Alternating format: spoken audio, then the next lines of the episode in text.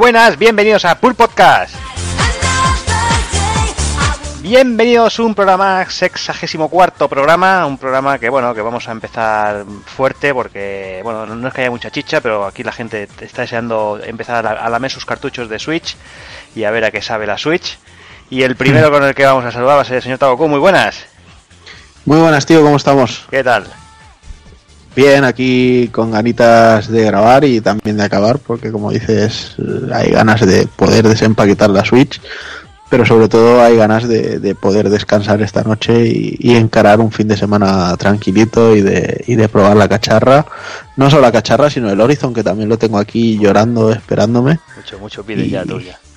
Sí, pero bueno. hacer. Algo haremos.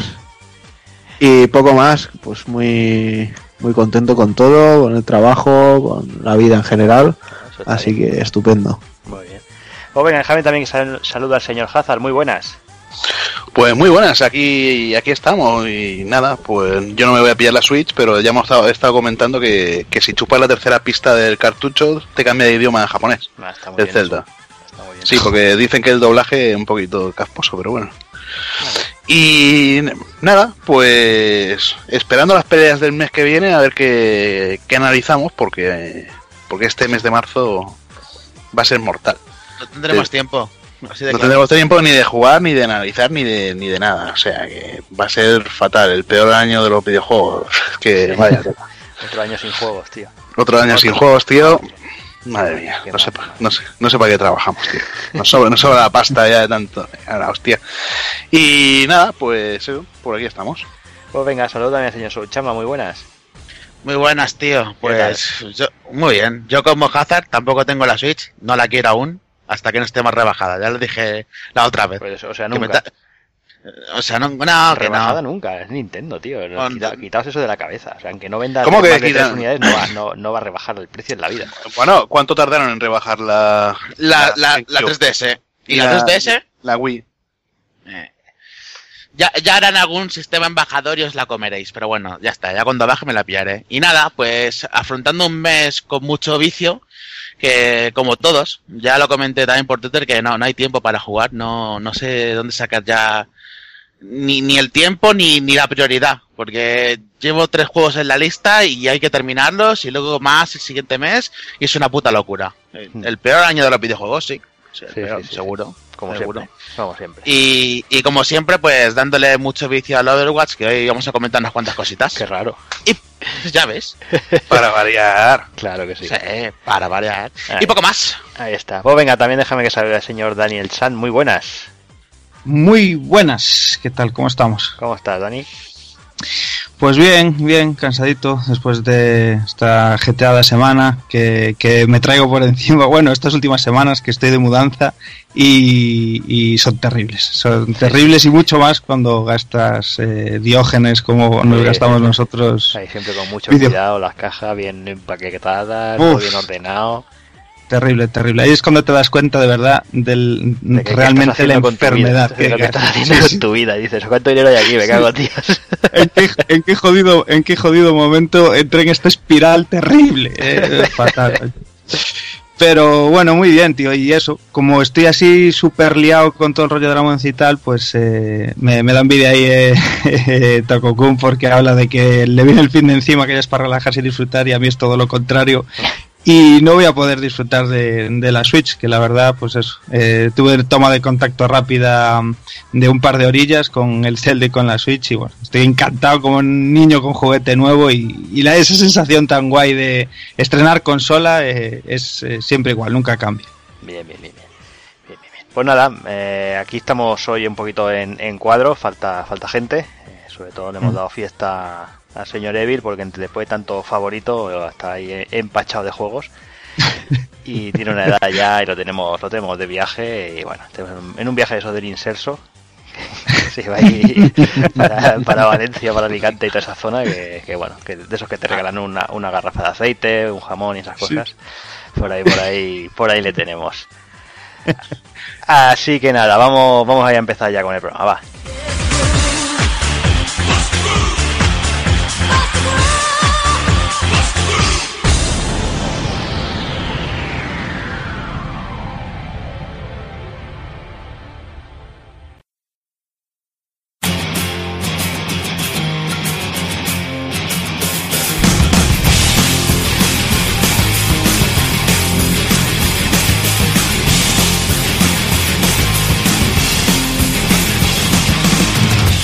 Y el 64 programa de Pool Podcast empezaremos con las noticias destacadas del mes de febrero de 2017. Pasaremos a las novedades del mismo mes. El amigo Doki nos dejaron desvariando un poquito triste. Analizaremos Nio. Y remataremos con el ending.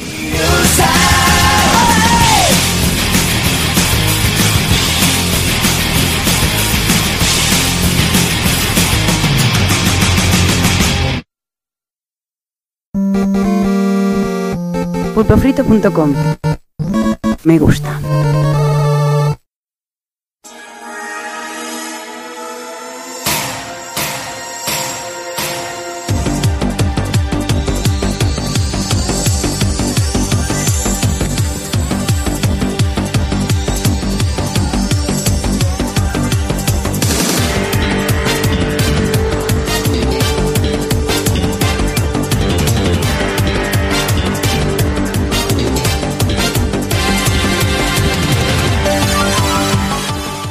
Vamos allá, vamos, vamos a hablar ya con las noticias, vamos a empezar con las noticias más destacadas del mes. Y bueno, ya que, siempre hablamos sobre todo de Sony, hablamos de Nintendo, este mes, como hay un par de noticias interesantes de, Microsoft, pues yo creo que sí, que, está bien empezar con ellas. Y una de ellas, y bastante interesante, es el, lanzamiento de, un, de, un, nuevo servicio, el, Xbox Game Pass, eh, que bueno, que ha anunciado Microsoft por sorpresa, que sería una, una suscripción, de, un servicio de suscripción de pago, eh, con el cual, eh, abonando 9,99 euros al mes, tenemos acceso a más de 100 juegos de, Xbox One y, retrocompatibles de, de, 360. El servicio se lanza esta misma primavera y, bueno, será totalmente independiente de, lo que es el live. De momento hay cositas eh, anunciadas como Halo 5 Guardians, eh, Banjo Kazooie, Gears of War Judgment, Sunset Overdrive, Dark Void, WWE, Borderlands, Bioshock, Bioshock 2, Bioshock Infinity. Y, la verdad es que, bueno, no sé, no sé cómo, cómo lo veis. yo creo que es que es una buena iniciativa, pues, pues eso, para tener mucha, mucha cosa que jugar y no tener que, gastar demasiado. Bueno, yo lo veo una especie de lo que sería hoy en día Steam en, PC. O sea, te, bueno, no, eh, por 10 euros te puedes bajar el juego que te dé la gana, jugarlo, borrarlo. No te ocupa sitio porque la verdad, al final acabas hasta los huevos. Tienes 200 juegos de, de 360 en la estantería que no vas a jugar en tu puta vida. Y no sé, así te deshaces de ellos, te los descargas cuando te dé la gana y los juegas. Mm. Lo veo bastante bien dentro de lo que cabe. Y si.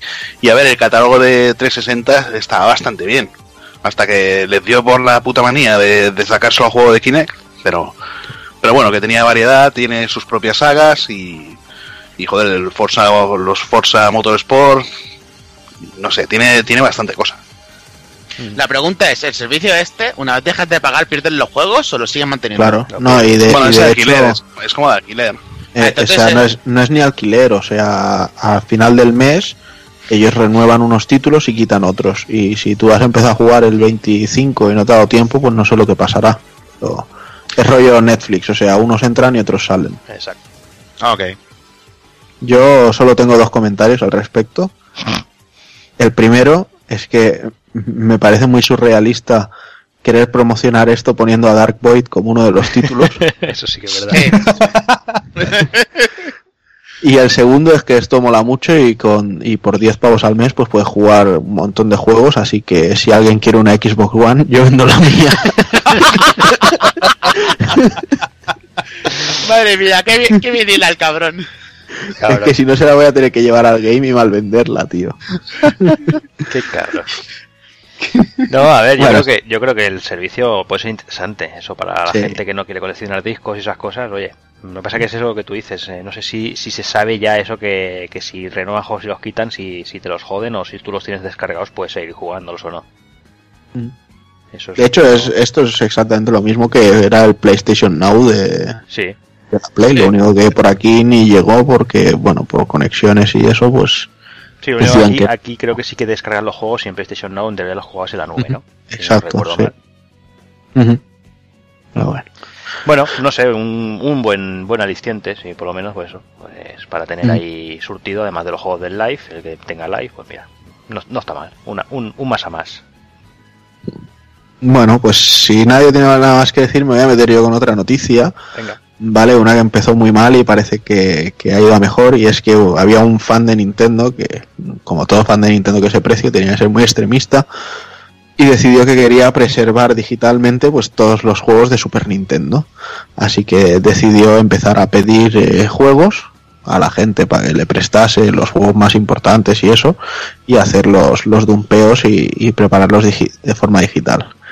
El caso es que contactó con un coleccionista europeo y este le, dijo que, le parecía una buena iniciativa y que le enviaba unos cargamentos. Y entonces la- el segundo paquete que le envió, entonces le, le metió como 100 juegos y ese paquete desapareció. Entonces se estimaba que había entre 7.500 y 10.000 dólares en valor de, de esos 100 juegos que, que se habían perdido de camino a, a casa del, del archivista este, que es un usuario de Reddit que se llama View. Pero eso sería en, en precio real o en precio especulado. El precio de ahí. Pues yo diría que es en precio de a día de hoy, ¿eh? Claro, joder. Es que especulaciones y todo. Sí, sí. Entonces, el, el caso es que, bueno, que el paquete salía de Frankfurt, que es donde estaba el coleccionista, a, a Nueva Jersey, que es donde se encuentra View, y USPS, el servicio postal de Estados Unidos, pues perdió el paquete y nadie sabía dónde estaba, ni, ni aparecía, ni sabían dónde se había perdido, ni cómo, ni nada. Entonces, el View este, pues ya se, se vino abajo, dijo que no tenía ni puta idea de cómo iba a reembolsar los juegos al, al coleccionista, que ya os digo, había cositas como eh, Mega Man 7, Hagane, Vampire's Kiss, Incantation, Joder. Bueno, Mega Man 10, 10-2, 10-3 y, y, un largo, y un largo etcétera. Pero bueno, de, to- de todas formas, yo, yo he de decir que esto está muy bien, pero que aún tuvo suerte que le pasó solo con lo que es plastiquete, con lo que viene siendo cartucho. Porque Sí, sí, le pasa también con, con, con cartón dentro y manuales y apague y vámonos, ¿no? Ya es. Joder. Sí, sí, de decir eso, que el pavo solo le envió los cartuchos pelados y, y ya está, es. por suerte. Pero bueno, la cosa... ¿Sabes si lo ha recuperado? Sí, sí, la cosa está en que al final ha, ha habido suerte y, y han recuperado los juegos. No sé si habrá continuado con el proyecto o si prefiere que no le dé ningún infarto por si se pierde el siguiente o, cómo se lo van a enviar, pero al final parece que la cosa ha acabado con un, con un final feliz, pero ha estado varios días la cosa con, con mucha tensión. ¿eh? Oye, que, que igual alguien los pilló para chuparlos, tío, y, y cuando los, los habían chupado todos, los devolvió, vete a saber. Igual le metió digo. la, pu- la puntita en la ranura de cada cartucho. Igualmente, seguro que la mitad de estos juegos ya están digitalizados, ¿no? sí, pero... no, todos. Todos, coño, o sea que el, el tío era un romántico, no me jodas, macho. No, no, quiero, la- quiero la- el Doom de- del mío, de mi Del juego. mío. No, no vale. Ya ves, vaya personaje también. Le estaba bien que le hubiera perdido el paquete. ¿eh? No, no Hostia, es- tío, Dani, no seas cabrón. Hostia, pero- pobre coleccionista. Imagínate que tú le prestas 100 juegos de tu colección a alguien para que haga algo y, y se pierden por el camino. O te entran en tu habitación y te, ro- y te roban la pecera esa de juego de Game Boy.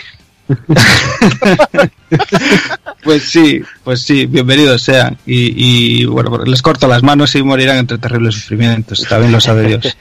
De todas formas, había un repartidor en Estados Unidos de USPS contento y que de repente tuvo una mala tarde. Te lo digo también, ¿eh? Que, que esos cartuchos, que en los Gispos sabía bien lo que se manejaba. Ya ves. Hostia, nos ha jodido. Está claro. No, no, vale, lo que está claro es que, que, que, que las agencias de transporte no son solo una mierda en este país, sino en Ya todo ves. el mundo está en la Joder, de, decídmelo a mí que me ha llegado el Zelda coleccionista con la espada rota, la caja tocada, la parte por donde va la banda sonora rajada, Madre mía.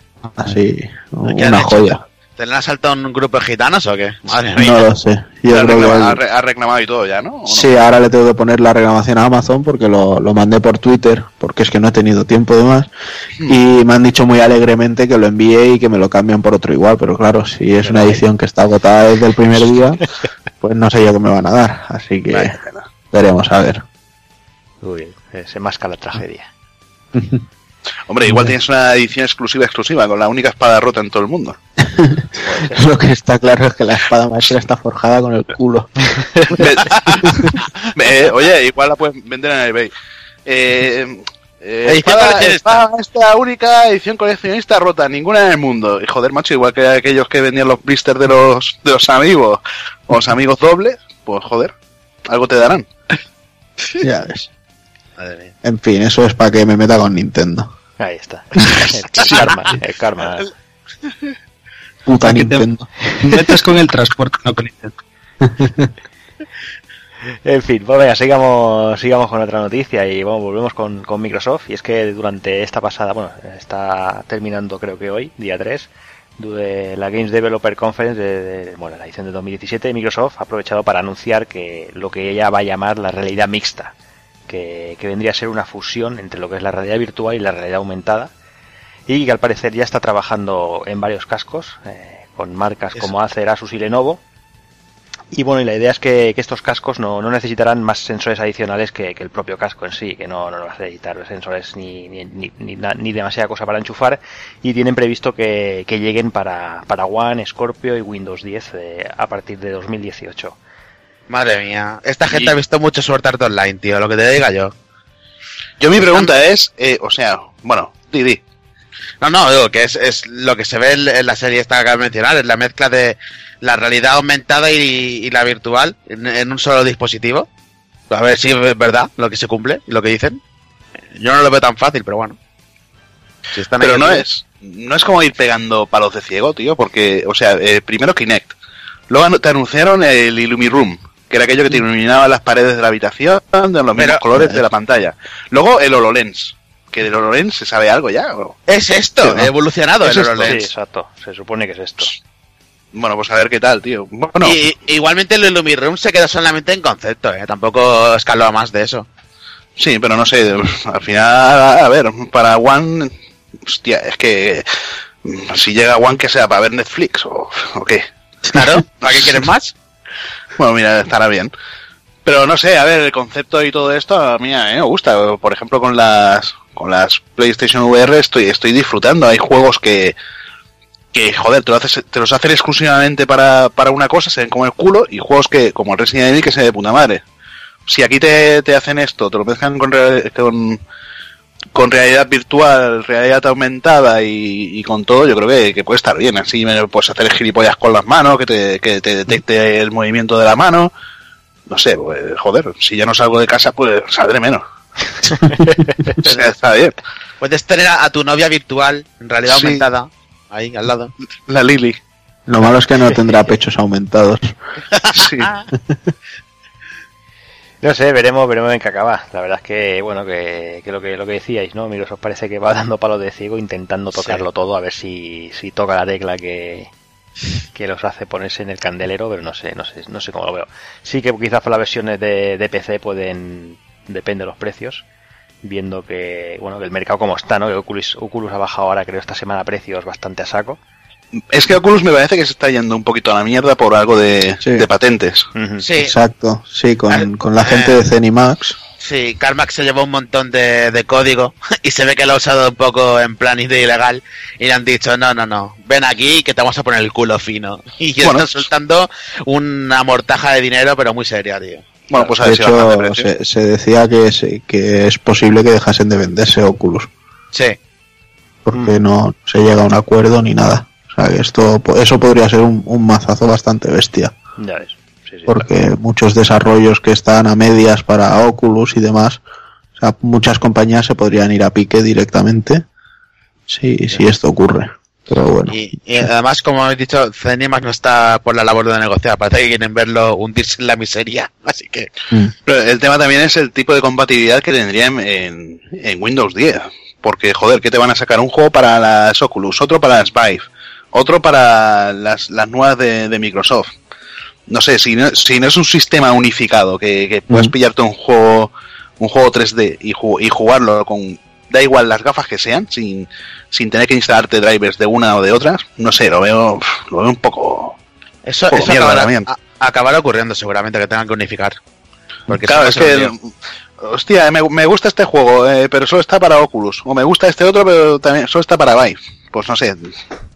No, no- acabas no sabiendo por qué, de, por qué de- decantarte.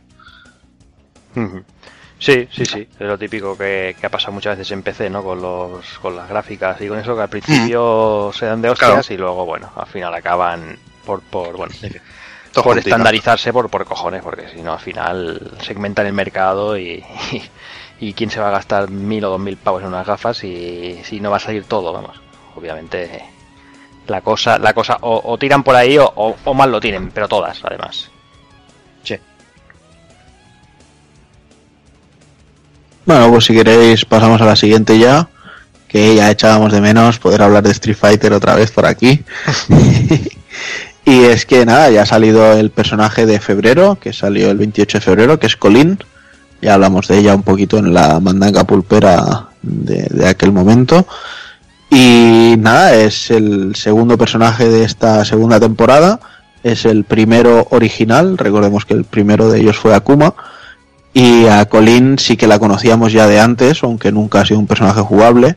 Es la secretaria de Jill, el, jefe final de Street Fighter 3 y que los que hayamos jugado ya el modo historia de, de, la primera temporada de Street Fighter recordaremos que aparece por ahí intentando fichar a mucha peña para, para el equipo de Jill, por así llamarlo, y al final de todo pues eh, hay un, momento revelación que es lo que activa este momento de que la tengamos controlable. Eh, utiliza unas técnicas de lucha rusa, que ahora mismo no me acuerdo el nombre, pero es bastante bestia, tiene muchos parries, tiene combos de recas que, que sinceramente tienen, tienen, muy buena pinta. La verdad es que me hubiera encantado probarlo un poquito para poder hablar ya de ella con, con una base, pero es que, como os decía, no, no, he tenido nada de tiempo. Entonces lo que sí que vemos es que utiliza poderes de hielo, con lo cual todo el mundo estaba ya, es una cula, es una cula. Parece que, que no se puede utilizar un, un personaje con poderes en, en un juego. Pero bueno. Y nada, viene con, con, el traje que le veíamos en el modo historia, así con el gorrito este ruso raro y la minifalda. Tenemos también el traje de secretaria que tenía Street Fighter 3 y algún traje de, de combate que parece el de la Kami de, de, los DLCs. Y no sé, la verdad es que es un personaje que tiene buena pinta, parece muy rápido, eh, con Vero y, bueno, y además tiene un, un V-Trigger que te congela crea como unos carámbanos que además se puede utilizar dos veces cuando una vez que activas el trigger. Entonces si te pilla lo que pasa es que tu personaje se queda como congelado y la barra de stun durante un rato no te recuperas. Lo que quiere decir que cada golpe que te dan te lleva a, a quedarte atontado directamente entonces no se le hace muy muy táctico el, el uso de, de este trigger y bueno, yo creo que, que, va a ser un personaje que va a estar muy guay, muy interesante y habrá que ir viendo y sobre todo esperar a ver las noticias que nos da en marzo Capcom sobre, sobre los próximos desarrollos del juego, ya que del siguiente personaje me parece que hasta abril no, no tendremos noticias. Muy bien, pues quedamos a la espera y bueno, como siempre, seguiremos, seguiremos informando de Street Fighter V y seguimos con la siguiente, y es que BioWare ha cancelado la prueba multijugador que tenía prevista para los próximos días de, de, Mass Effect. Y en palabras de, bueno, de, de ellos, eh, dicen, aunque tendremos una prueba multijugador para el PAX East, eh, no se realizará antes multiplayer para jugadores online. Gracias a todos los que os habéis registrado, esperamos veros en Andrómeda. Este, en este evento bueno, se, se conocerán y se podrán probar varios de estos modos multijugador y bueno, y sin entrar en más detalles, eh, lo que han dicho, que sí que han confirmado que este multijugador sí que estará previsto para el, para el día 1, para el día de lanzamiento del juego. No sé si es muy arriesgado sacar a día de hoy un, modo multijugador sin, sin, sin, hacer los estrés test de los servidores y esas cosas, no lo sé. Ba bastante, bastante de hecho, porque se ha visto ahora con For Honor que han tenido estrés test y todo lo malo se ha, se ha pasado directamente al juego y como no tienen servidores dedicados, pues ha empezado a caer como si eso fuese el año 2000. Y como esta gente no, no se le ocurre mucho de salida con servidores dedicados y toda la mandanga, la gente se lo va a comer vivos. Pero, pero piensa también que, joder, el multijugador estaba previsto para cuándo? Para, para ahora que, que el juego sale en una semana o dos semanas. No sé, Foro no ha tenido eh, pruebas durante eh, un mes antes, dos meses antes. Street Fighter V también lo tuvo, aunque luego fue como fue. Y, pero este, joder, que sea la semana que viene, pues tampoco les va a dar mucho tiempo a arreglar no, nada. Aunque lo hubieran hecho, tampoco hubieran hecho demasiado. Claro. Pues no, no, son tonterías porque el del tercer juego había una comunidad muy dedicada jugando, ¿eh? Al juego online. No, también os, no, también os digo que realmente... Tiempo, ¿no? Realmente el juego es, es una aventura, o sea, el multijugador sí, va a ser algo secundario. Sí, sí. Entonces, yo creo que es mejor que lancen el juego y quien quiere jugarlo ya lo pueda jugar y el multijugador pues que lo vayan Sí, lo vayan No sé. arreglando. arreglando. Bueno, ahora sí pone, dicen que, que el multijugador seguirá estando previsto para el día de lanzamiento, o sea que... Bueno, pues si luego lo tienen una semana que va de aquella manera y lo parchean, pues mira. Hombre, está claro que en el Pack Seast supongo que va a ser todo multijugador en local, todos los ordenadores, lo que sea, Claro. conectados entre Claro. ellos, a un servidor allí y ya toman por culo, no, no lo mismo, tú estás aquí en tu casa y juegas contra un francés, contra un alemán o, o contra un, un coreano que está de moda encontrárselos ahora. Ya ves. Sí, sí, pero veremos, ¿no? Yo estoy muy en la, en la línea de, de, de Juanan, ¿eh? Yo también pensando en Mass Effect, pff, la verdad es que no, No, hombre, no me yo- ocurriría yo pensar en el multijugador, sinceramente. No, no. Que sea un que- añadido, que... está bien no tener un añadido de ese estilo. Bueno, sí, está bien, ¿no? Pero mm, es, por ejemplo, como el multijugador, yo que sé, de Uncharted. Para mí, si no lo ponen, Sí. como Sí, me la, me la pela, o sea, directamente. Yo quiero jugar la aventura y, y poco más. no, no está claro, yo lo que quiero ya ver el, el editor de personaje y cambiarle esas caras a los protagonistas, que poco carisma tienen. Sí. Sobre todo a la Sari. Porque, joder, veías los protagonistas de. Bueno, los Separ, de los anteriores, y, joder, veías la foto ya tenían carisma, pero es que ahora los. Los dos no sé, tío. Aparte que el modelado de. De caras de BioWare. Hostia, siempre ha sido un poquito. Hacen bien los culos, eso hay que decirse una Miranda, pero es que luego la cara. Nada, ya veremos a ver. Bueno, pues dejamos al, al Mass Effect ahí aparcado y vamos con otro juego de lucha, va. Esta vez vamos con Injustice 2, que como se acerca ya a su lanzamiento en mayo, pues Warner Bros. ha puesto el turbo y ha presentado a varios personajes. Primero nos presentaron a, a la cosa del pantano, que, bueno, eh, viene a ser un, un Groot ahí, pero en serio, por llamarlo de alguna manera. Luego, aprovechando el Día de los Enamorados, pues eh, aprovecharon para hacer un- una presentación de personajes femeninos, en los que vimos a Poison Ivy, a Cheetah y a Catwoman. Y ahora finalmente esta misma semana han presentado a Doctor Fate y además bueno han ido intercalando con algunos eh, trailers de la historia. Lo cierto es que a mí Injustice, bueno, los juegos de Warner en general, o sea, de NetherRealm en general, eh, me molan a, a nivel de del modo historia, pero lo que es la jugabilidad me suele dar bastante asco, o sea, me, Sí. me dan ti a mucha, mucha cosita. Y viendo los personajes eh, y cómo los están implementando y la forma, bueno, de la forma que te los presentan en trailers, la verdad es que los veo muy, no sé, o sea, lo veo siempre que es el mismo patrón de personaje, no, no le encuentro nin- ningún tipo de, de aliciente, pero bueno, seguro que al final acabaré cayendo y al menos por el modo historia probaré el, el juego. Sí, me pasó igual que a ti. ¿Mm? Me pasó igual que a ti. Yo, Ah, sí. el Injustice 1 lo jugué por la historia, me, me llama atención, pero a nivel jugable es que me da Mm. mucha mucha cosa. Los, Mm. El estilo Mortal Kombat, yo no puedo. Sí. Y en este aún que pulsando atrás puedes cubrirte, pero en los Mortal Sí. Kombat ya que es con botón ya me parece asqueroso a más no poder. Pero bueno. Y nada chicos, si queréis, eh, Soun y Hazard nos habláis Sí, un vamos, poquito vamos. de, de Orisa. Sí, pues. expláyate. Uf, pues bueno, eh, de Orisa, pero es que también hemos sufrido un montón de cambios en el- que, que ya los tenemos eh, disponibles en, en las versiones normales, como eh, a Bastión, que lo han- le han cambiado, con- bueno, lo han cambiado, tiene más potencia de disparo, vamos, tienes un, tiene un montón de cosas, la- eh, poder crear Bueno. partidas personalizadas. Digamos primero, por si alguien no está muy al loro, que estamos hablando de Overwatch. Sí. Sí, por supuesto. Vale. Y ahora dale. Bueno, eh, si es que si hablamos Sony y yo, está claro que vamos a hablar de Overwatch, no, no hablar de otra cosa, pero bueno. Y nada, pues eh, Bastion ha tenido sus cambios, eh, más potencia de, de disparo, se puede curar mientras camina, las balas se, se esparcen más de, de cuando está en modo torreta desde... Cuando Más está defensa, más defensa, que es muy bruta, la que tiene ahora.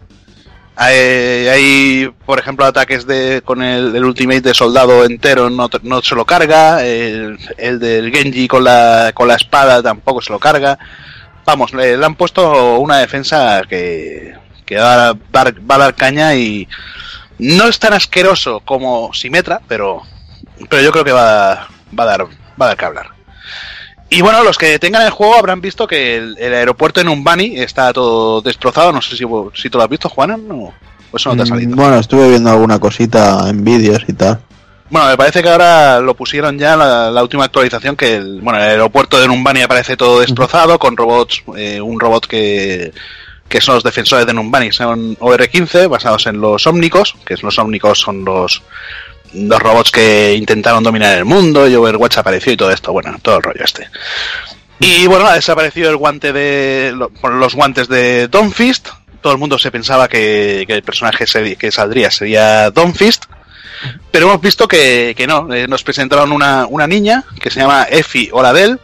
Una niña pues eh, experta en, en cibernética, inteligencia artificial, eh, matemáticas. Eh, bueno, una inventora de, de 11 años eh, que ha ganado una beca de la universidad y todo esto.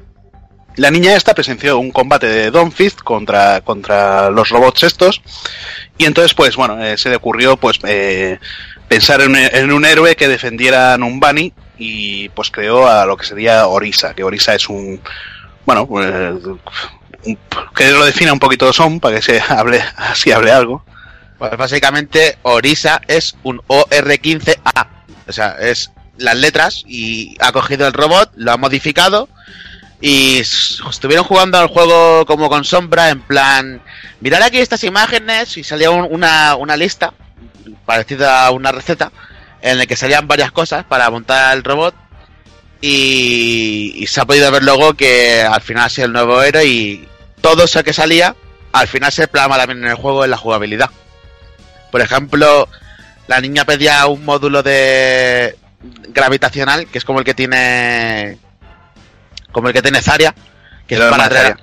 Sí, efectivamente, el arma de Zarya, que es para atraer a todos los a todos los personajes enemigos, pues el personaje este nuevo, el Orisa, hace lo mismo, puede disparar una bola, atrae a la gente y les puedes disparar durante un ratito. Pero bueno, eso sería una de las habilidades normales. O sea, tú Sí. disparas una, la bola esta y si, si lo dejas continuar, pues hasta que no toque la, la pared no hace nada. Pero si le vuelves a dar al botón, eh, revienta, eh, salen unos rayos de la bola y todos los personajes que estén alrededor de esa bola se atraen. Es una es, es un ataque bueno gravitacional que va bastante bien como con héroes como Genji que siempre se están moviendo y saltando. De agilidad, contra todas las de Sí. agilidad funciona muy bien. una Tracer que siempre se esté transportando, una, una Fara que esté en el aire, pues le lanzan la bola, cuando veas que aparece el rayito que, que va hacia ella, le das y lo atrae a ese punto. Entonces una Widowmaker, una, un Hanzo o un soldado, pues se pueden cargar una Fara, se pueden cargar cualquier enemigo.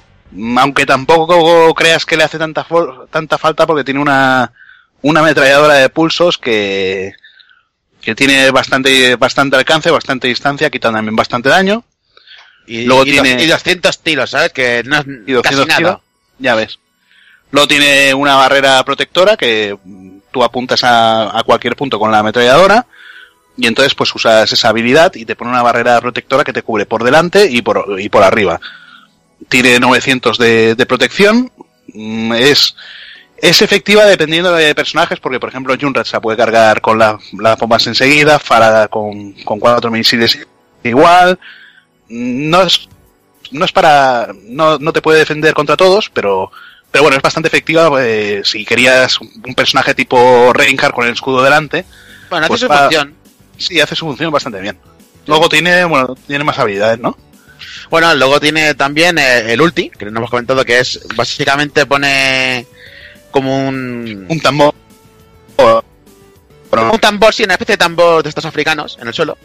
Y todo tu equipo recibe un bufo de, de ataque. Y va muy bien, por ejemplo, que pones la barrera, te metes el, el bufo y empiezas a disparar. Y, y es que revientas a todos. Y no sabemos aún si se puede multiplicar el efecto con el. Con, Con el rayo de, con el rayo de Mercy y el nanoboost de, de Ana. Que eso sería un- una muerte segura, vamos.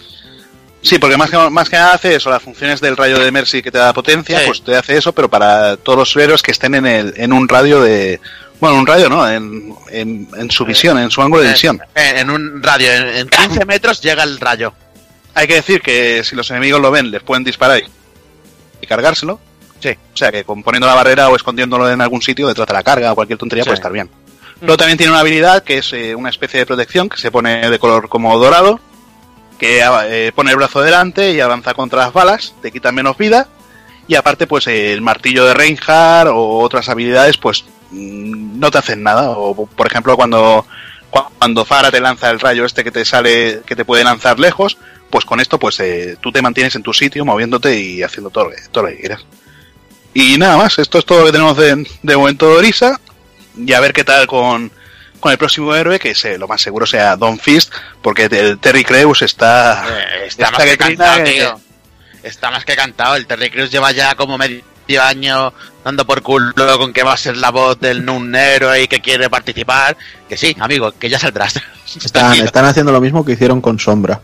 Sí, sí. Sí, con el. Don, con el Don Fist sí. Lo que pasa es que te van, van alimentando un poco el trasfondo, no el lore, como de- dice este. Ay, qué pesado, tío, eres.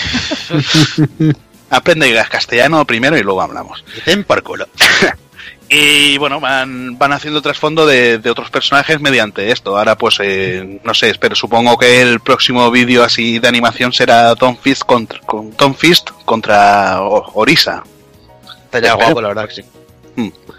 Y nada más, creo yo. Nada más. No, no. Bueno, pues vamos ya si queréis con una noticia para cerrar las noticias, que es eh, una campaña que se ha hecho... mm, Es, es un poco raro como dar esta noticia porque eh, hablamos más de la campaña que del juego en sí, y es que desde DDB se ha creado para, para el Museo del Videojuego de Berlín una campaña en la que pretendían bueno retomar eh, una práctica muy original que se, se inculcó en los años 80 cuando teníamos que jugar con cassettes. Esto gente como son quizá ni, ni sepa lo, lo que es Bueno, No, seguramente lo, que lo sabe. no sepa No. lo que es un cassette. Co- Como nací, como nací en los 90 me ahorré el coñazo. Eso está bien. sí la verdad es que fue un poco coñazo pero bueno pues nada en, en la, en la época Olympic molaba. en la época se utilizaban muchas emisoras pirata para emitir los sonidos que eran los juegos, entonces se podían grabar en, en cintas de cassette y ponerlos en, en los ordenadores, ya fuera MSX, Spectrum o, lo que fuese. Bueno, pues esta campaña, celebrando el, el aniversario del, del Spectrum ZX, pues han querido eh, juntarse con, con los Mojón Twins, unos desarrolladores de la Tierra, o sea, de aquí, que, que están especializados en juegos así retro, en hacer juegos como, o sea, como churros de, de rápido que los hacen, porque cada vez que te das cuenta han sacado un juego. Y bueno, entonces se ha aprovechado para hacer un juego que es muy pequeñito, que de hecho ahora os pondremos la, la cuña cuando cerremos, por si lo queréis descargar y, y grabarlo en un cassette y meterlo en el Spectrum. Joder. Y bueno, es, es un juego que son 2 kilobytes y es una especie de Arkanoid que lo único que hace es desbloquearte el acceso a una web que es History Worth Playing. Que de hecho os lo podéis ahorrar y ir a la, grande que es esta. Y aquí tenéis el, juego grande principal, que de hecho también os pondremos el, código al final del programa ya.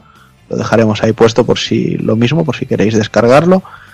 Y entonces este juego sí que ya es algo más elaborado, que es un- una ruta, una guía por el museo.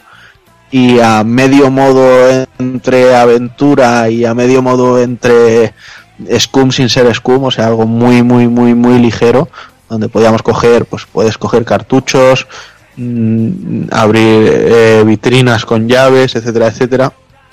Iremos haciendo una visita más o menos guiada por todo lo que realmente es el, el museo este del videojuego de Berlín. Y además, pues bueno, se están ofreciendo descuentos para la gente que quiera ir a verlo, etcétera, etcétera. Así que os recomiendo que al menos le deis un vistazo porque es una, una acción bastante curiosa.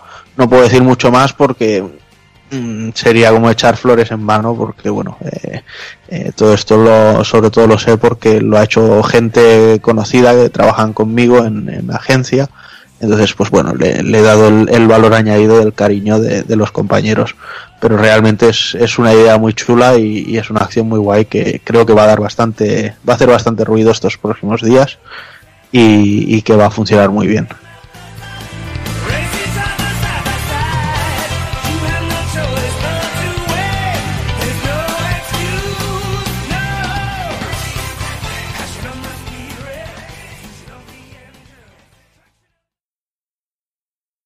No podemos contarte la historia de los videojuegos en solo 30 segundos. Por eso hemos preferido hacer que juegues con ella. Graba este sonido.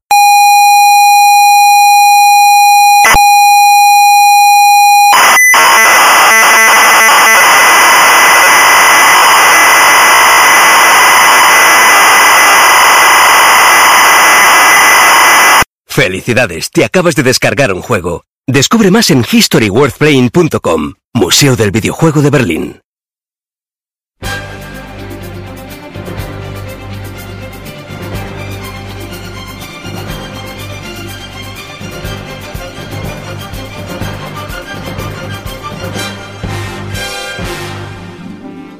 Pues venga, vamos con las novedades. Eh, la verdad es que, que, febrero ha sido un mes flojito en cuanto a, número, pero sí que han venido unos buenos bombazos y eso ha impedido que juguemos a, muchas cosas. Así que solo vamos a, comentar un par de cositas. Eh, una de ellas es el Naruto Shippuden Ultimate Ninja Store 4 Road to Boruto, que Son le estuvo dando un tiento y nos explicará un poquito qué- qué nos trae esto. Pues sí, es básicamente el coger lo que es la película y meterla a juego, pero muy bien hecho además. Eh, el que no se haya visto la película o no haya seguido bien la serie, pues aquí te hace un, un resumen de todo y además con muchísima acción. Y, luego añadiéndote el modo, un modo que ya estaba en el, en el juego, en el anterior, que es el, el modo, el modo road, road ninja, en el que vas caminando por la aldea y completando misiones y conociendo más de la historia de los personajes y, y torneos que van sucediendo. Y entre las novedades que hemos encontrado, pues aparte de Boruto, Sarada y Mitsuki, que es el, el nuevo trío de la serie, tenemos a ya los padres y los anteriores personajes de, de Naruto, mucho más dopados. Y es una delicia ver las técnicas que se han currado para, para este juego. Se te caen los cojones. Ya decíamos que con el anterior que superan la serie. Y es que aquí para mí ha superado la película, pero con creces. Ver los ataques finales de, de Naruto y el Sasuke es que te explota la cabeza. Es- está muy bien. Además han añadido modo 60 frames, con lo cual muchísimo mejor. Pero a nivel de personajes va muy justito, ¿no? Con El DLC en sí. Y El- a los, los bueno, tres piensa- niños y los de la película. Piensa que está... Es que está lo que sale en la película. Salen los tres niños y luego está todo el plantel anterior, pero pasado a adulto. Por ejemplo, tienes al Rock Lead adulto que reparte unas hostias de cagarse. Pero esos Naruto. están también en el DLC del juego. Sí, sí, claro. Como skins. O tienen ataques nuevos. Tiene ataques nuevos. Rock Lee, por ejemplo, tiene un ataque que se ve de, de Guy del dragón. Que es una, Joder. un, patadón, un patadón del copón. Pues no entiendo por qué en ningún momento Bandai Namco ha, publicitado eso. Pues pues porque, pues Se han, porque- tirado, se han tirado un año publicitando siempre los tres niños y que si ¿Por metían al mecha Naruto. porque es, es lo que tira. Tira eso, que es de, por, por la película. Aprovechando el tirón que también se están estrenando, pues Joder, pero es que a mí me dicen el resto de personajes está la versión ya de, digamos, adulta de como en la peli y, y para mí es una venta directa.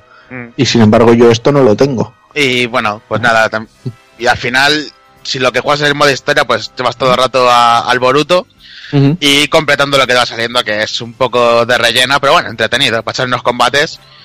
Y yo creo que con este pack, ahora sí, es muy buena idea tener el juego con todo. Es, yo creo que el mejor momento para tenerlo. Vale. Porque te narra, te narra muy bien la, la guerra ninja y ahora la película. Y, y te queda un pack muy completito.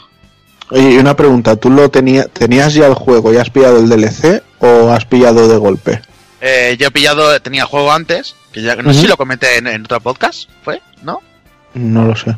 Pues ya tenía el juego y he pillado el DLC también, aparte. Vale, y una cosa, pillando este DLC, ¿se te han añadido los cuatro del sonido?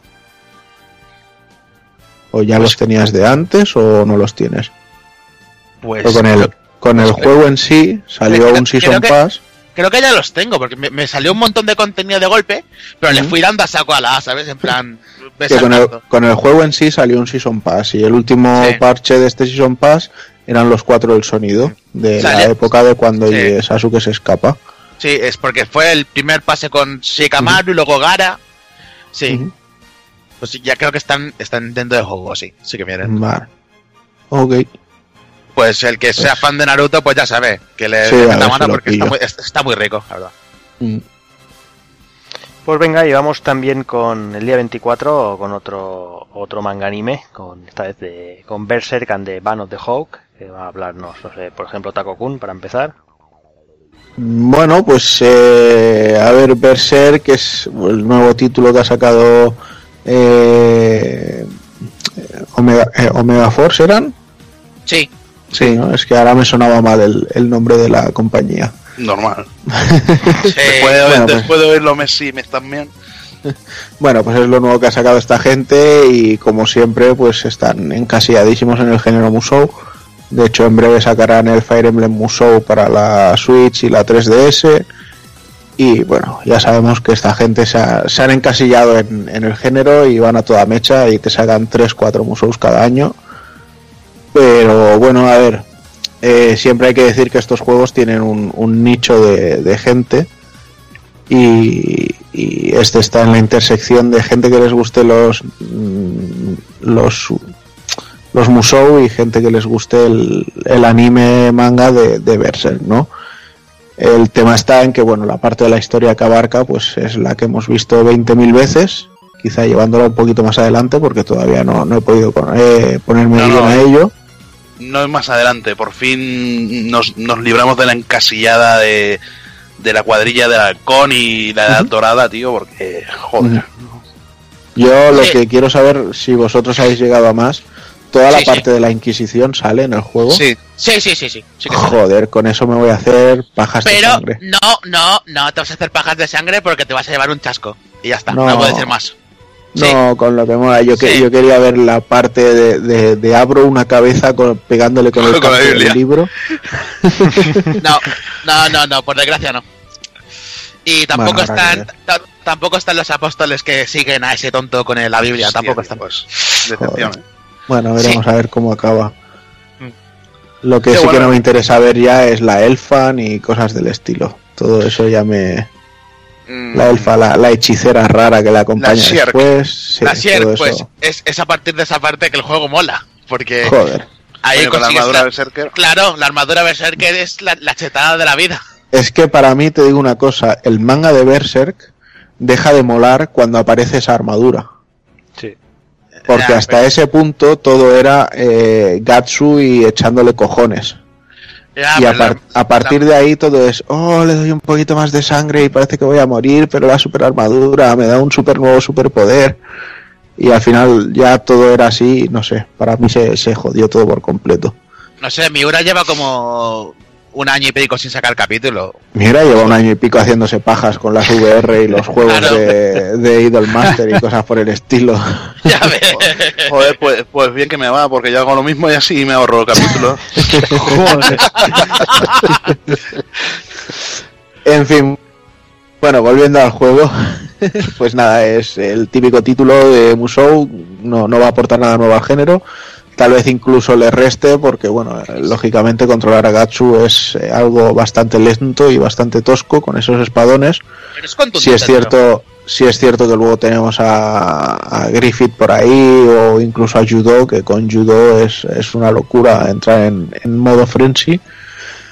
Pero bueno, eh, más de lo mismo, machacar, machacar, machacar y como he visto en una review de, creo que eran los colegas de Night Games, que luego lo he leído también por otros titulares de otros análisis, eh, cuadrado, cuadrado, cuadrado, triángulo. O sea, Sí.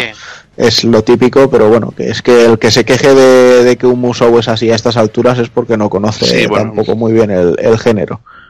Más, es que mola porque la escaleta de, de habilidades tío, está, está hasta reciclada, ¿sabes? La plantilla Sí. de los Samurai Warriors, es decir, cuadrado, cuadrado, triángulo, escala para abajo, así, es la misma, tío. Sí, Y tal cual, no lo cambian.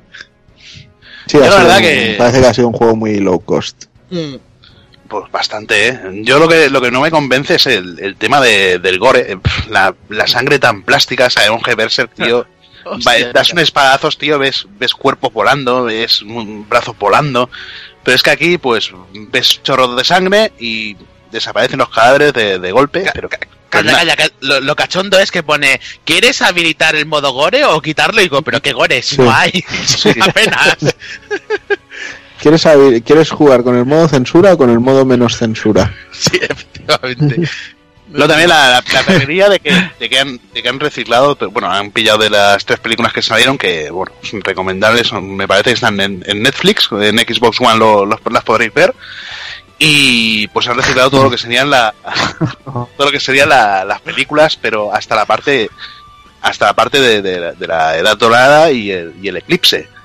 Después, a partir de ahí, pues eh, han creado eh, CGI nuevas, que la verdad no están nada mal, que podrían haber aprendido un poquito de la serie, eh, bueno, entre comillas, porque también fallan un poquillo. Y no sé, es que ese reciclaje o haces todo de una forma o lo haces todo de otra. No sé, es, es ahora ese trabajo, es como dices, es un juego que, que cada tres meses te sacan uno. Ahora, ahora tenemos ahí a, a las puertas el Dragon Quest Heroes 2. Y no sé, y me parece que había alguno más anunciado, pero vete a Sí, el, estos- el- el Fire Emblem Musou y el Sí, no, Dragon. Quest Heroes 2. Pero bueno, el Dragon Quest Heroes 2 creo que en Japón ya había salido. Sí, sí, en Japón salió. Europa, ¿dónde llega? Y es eso, bueno, censura, pues bueno, la censura de las tetas típica que, que tienen estos juegos. Por ejemplo, la, la portada del juego ya te viene censurada, que te viene kiosca, te viene ahí pues una silueta en negra en vez de pues pues que no se veía nada, tío, se veía un poquito las sombras y ya tomaban por culo.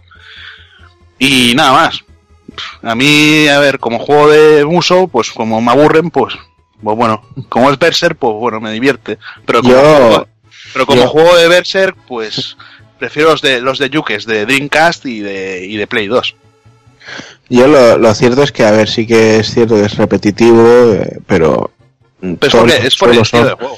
Y, y la, la verdad es que yo les, les tengo bastante aprecio a la saga y me mola cada X días pues hacerme al menos un mapa y cositas así, ¿sabes? Porque bueno, cuando ya se van las misiones de campaña se van alargando un poco más y que si protege esta zona, eh, ves a acompañar a este personaje hasta este punto y todas estas cosas pues siempre me, me mola ir haciéndolos. Y luego pues eso, ir desbloqueando más ataques y más especiales pues también está guay. Sí, Así. bueno, pero es que los especiales que tiene siempre lo mismo, ¿no? Bueno, no lo sé, es que ya te digo que a este yo todavía he jugado poquito, entonces de momento lo veo Ah, bueno, los, los. Frenzy, lo del ataque Frenzy, tío, siempre hace lo mismo. Mm, Bueno, el- dependiendo también del traje que lleves. El, tra- el modo frenesí, eh, con Guts hay dos diferentes. Una parte, la edad de oro tiene una parte, o sea, un, un ataque, y luego cuando sales de esa, es, es otro. Cuando lleva ya la espada grande, el, el Dragonator. Mata O sea, que no, no tiene mata- ataques especiales tampoco. eh.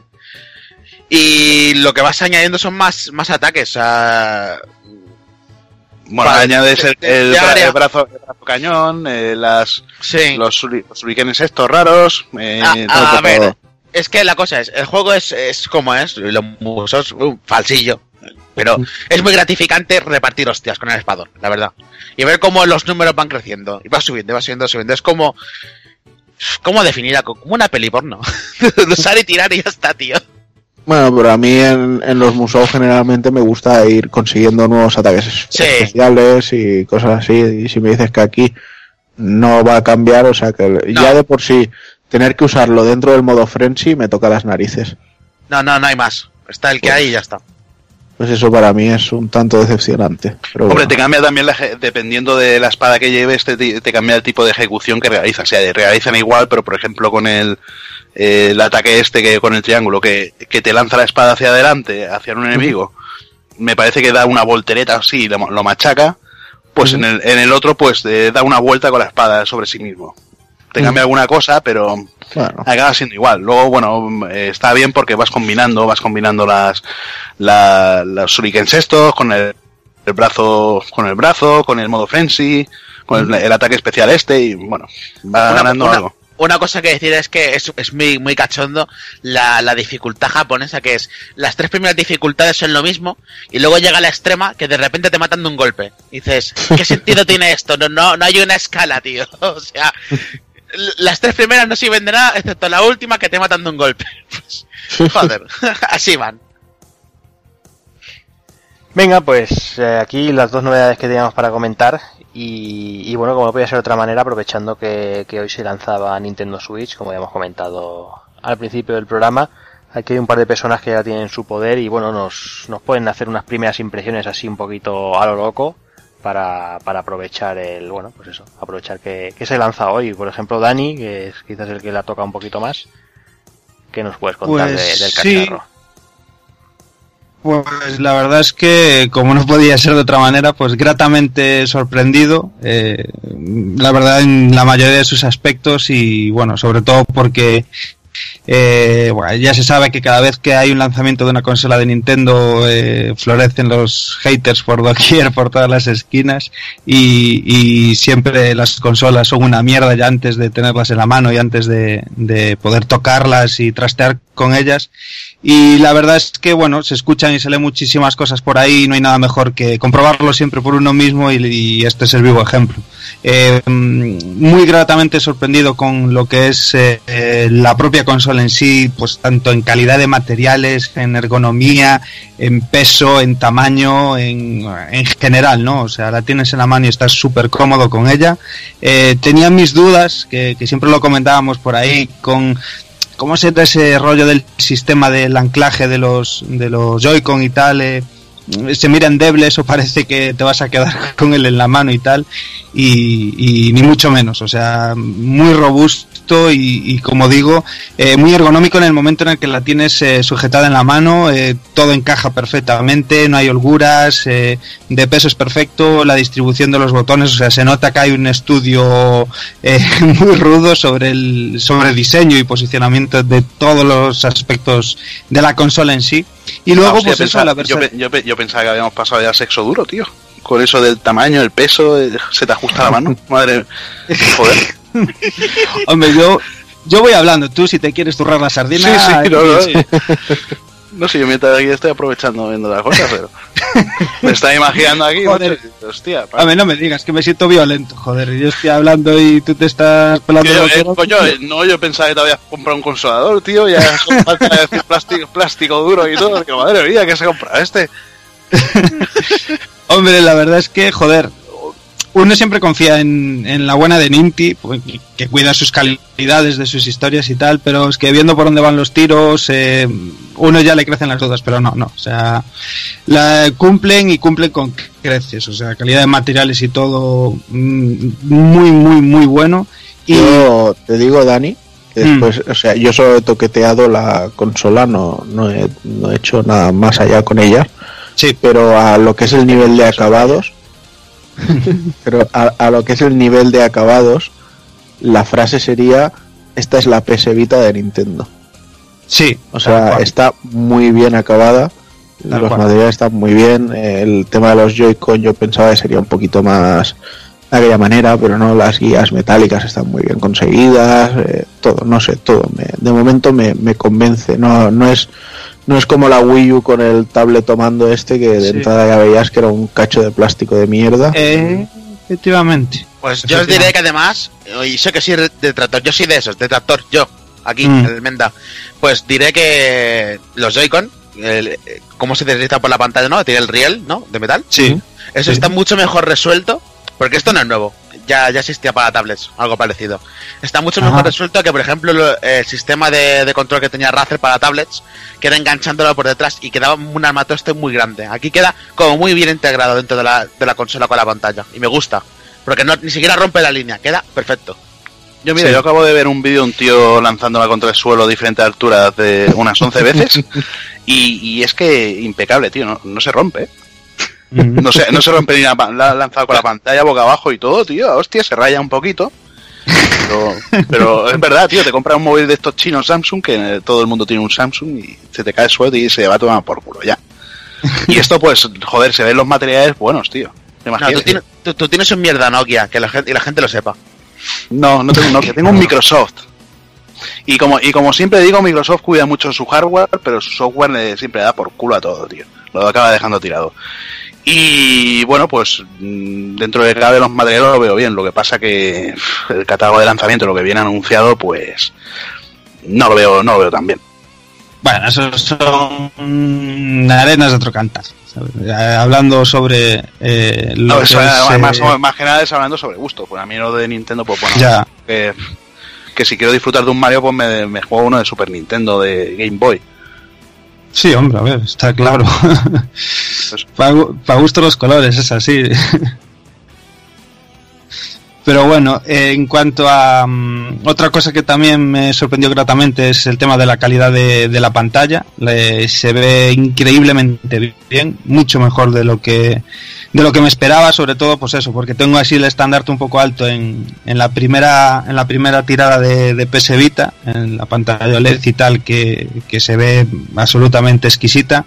Y la verdad es que nada tiene que envidiarle, o sea, se, le- se ve súper bien, muy nítido los colores, no tiene nada eh, de Ghostly, o sea, mm, muy, muy, muy, muy bien, la verdad. ¿Y a nivel de reflejos? ¿Qué tal? ¿Bien? Bien, ¿La- bien, no? jugando, jugando fenomenal. Sí. ¿En calle o en casa? ¿En? ¿En la calle o en casa? ¿Lo has probado a jugar a eh, sacar a No, la no. calle con el sol, con el reflejo del sol en la pantalla? No, no, no, no, no, no, no, de momento no, de, de momento Bueno, no ya sabes que hay móviles que le dan la, luz en la pantalla del sol y pff, olvídate. Sí. ves. Dani, ¿qué dirías que es mejor a Sí, nivel de pantalla de calidad? ¿La OLED de, de PS Vita o la IPS de, de la Switch? A nivel de color, ¿qué, qué te da mejor? Hostia, es que depende también del de, juego que le ponga. Claro, es que depende un poco lo que se esté mostrando también en pantalla y a ver, lo que probé hasta ahora fueron, pues eso, hora, hora y, algo de, de- del Zelda y, y trastear por los menús y demás y poco más.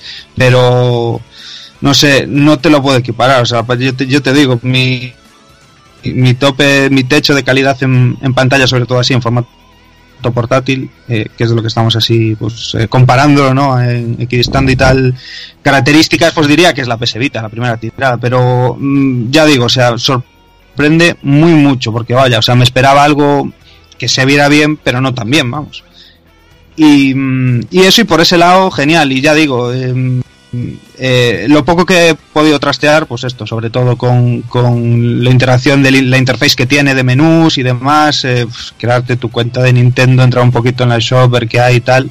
Y la verdad es que muy intuitivo, como todo eh, los sistemas que hace Nintendo, o sea, para mm, alguien que, que, no tiene ni puta de nada, es la primera vez que se acerca a una consola, como alguien que está ultra curtido, pues todo muy intuitivo, todo súper fácil, todo súper detallado y, mm, y muy cómodo también el sistema pues esto de, de acceso rápido pues para encenderla para apagarla se queda prácticamente eh, tiene este este sistema de función que viene acompañándonos desde la PSP que a mí me parece una bendición que es este modo en espera no para los que tenemos poco tiempo para jugar pues está guay porque eh, en cualquier momento cuando quieras puedes pausar y puedes dejarla en espera y retomar luego cuando quieras en el mismo punto y, tiene ese tipo de sistema con, con ahorro de consumo de batería y tal, que está muy muy bien.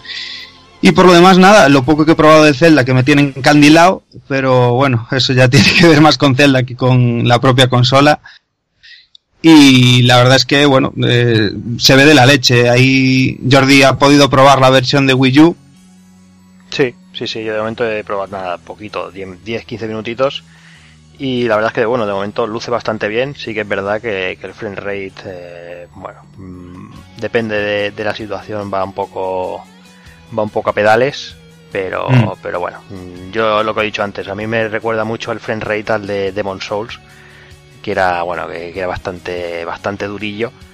¿Qué dices? Era exquisito. No Sí, te sí. metas con ese juego, hombre. Sí, era exquisito el juego, pero el frame rate era, había trozos que, que morías. Y ¿Cómo aquí, y aquí me da la sensación de que un poquito pasa, pasa algo parecido. No sé, la versión Switch supongo que irá un poquito más, más fluida, pero sí, no, sí.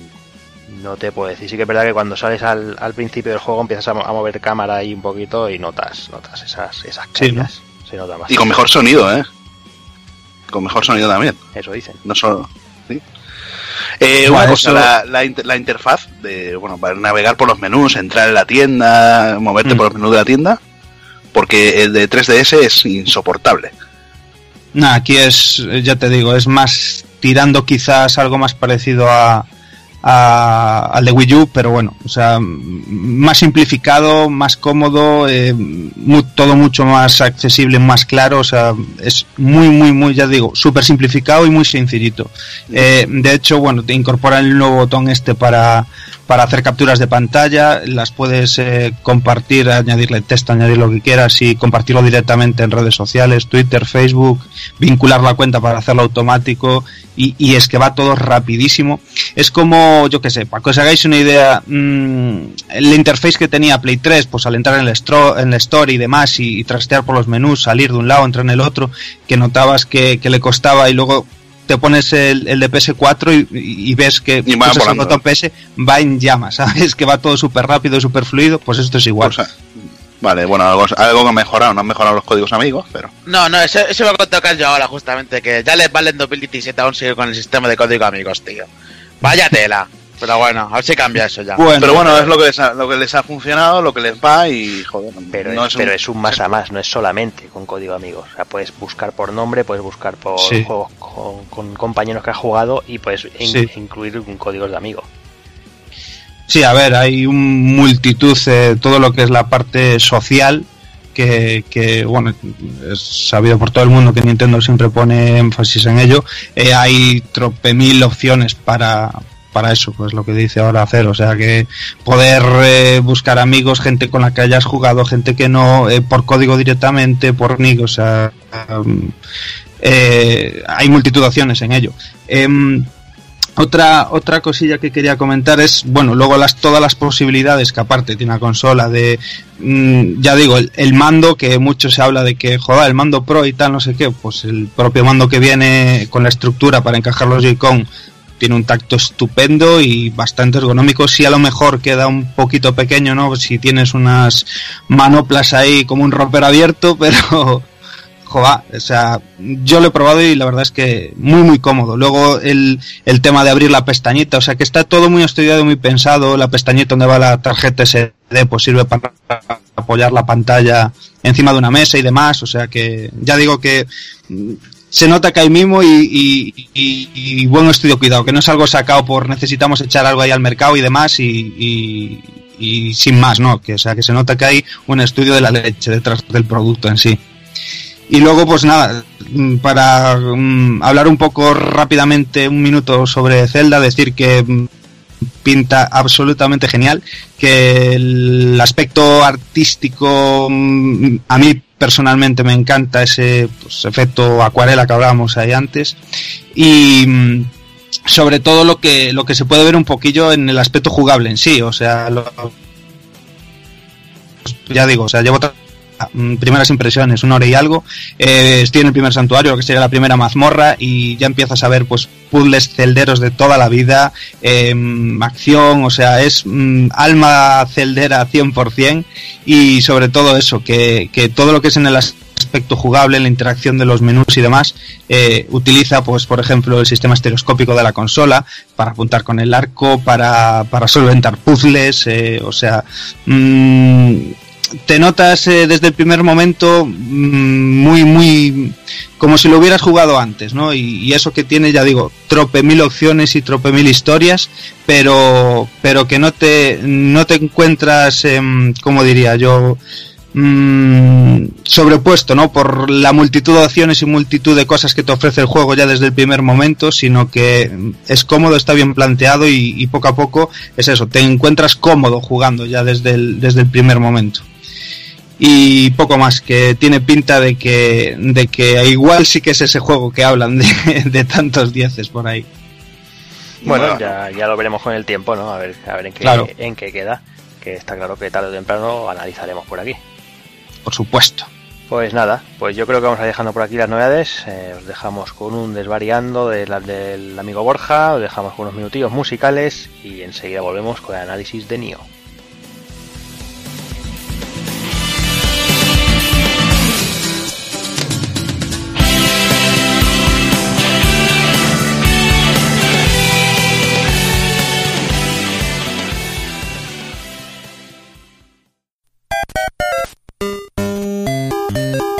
Visítanos en pulpofrito.com. Te esperamos.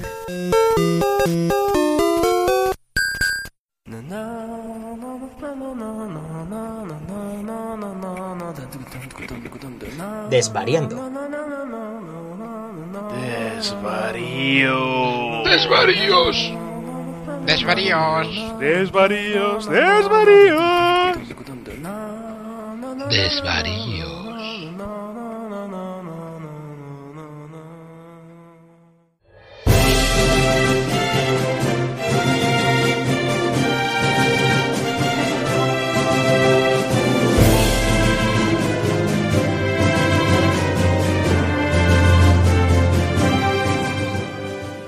Amigos, ¿cómo estamos? Aquí está vuestro amigo y vecino Taco Doki o Doki Panic, como todos ustedes deseen. Y bueno, ya sé que suena un poquito extraño porque ya hace unos cuantos meses que tuve que dejar de participar en el, en el podcast actual y normalmente siempre me deja caer yo por, por esta sección.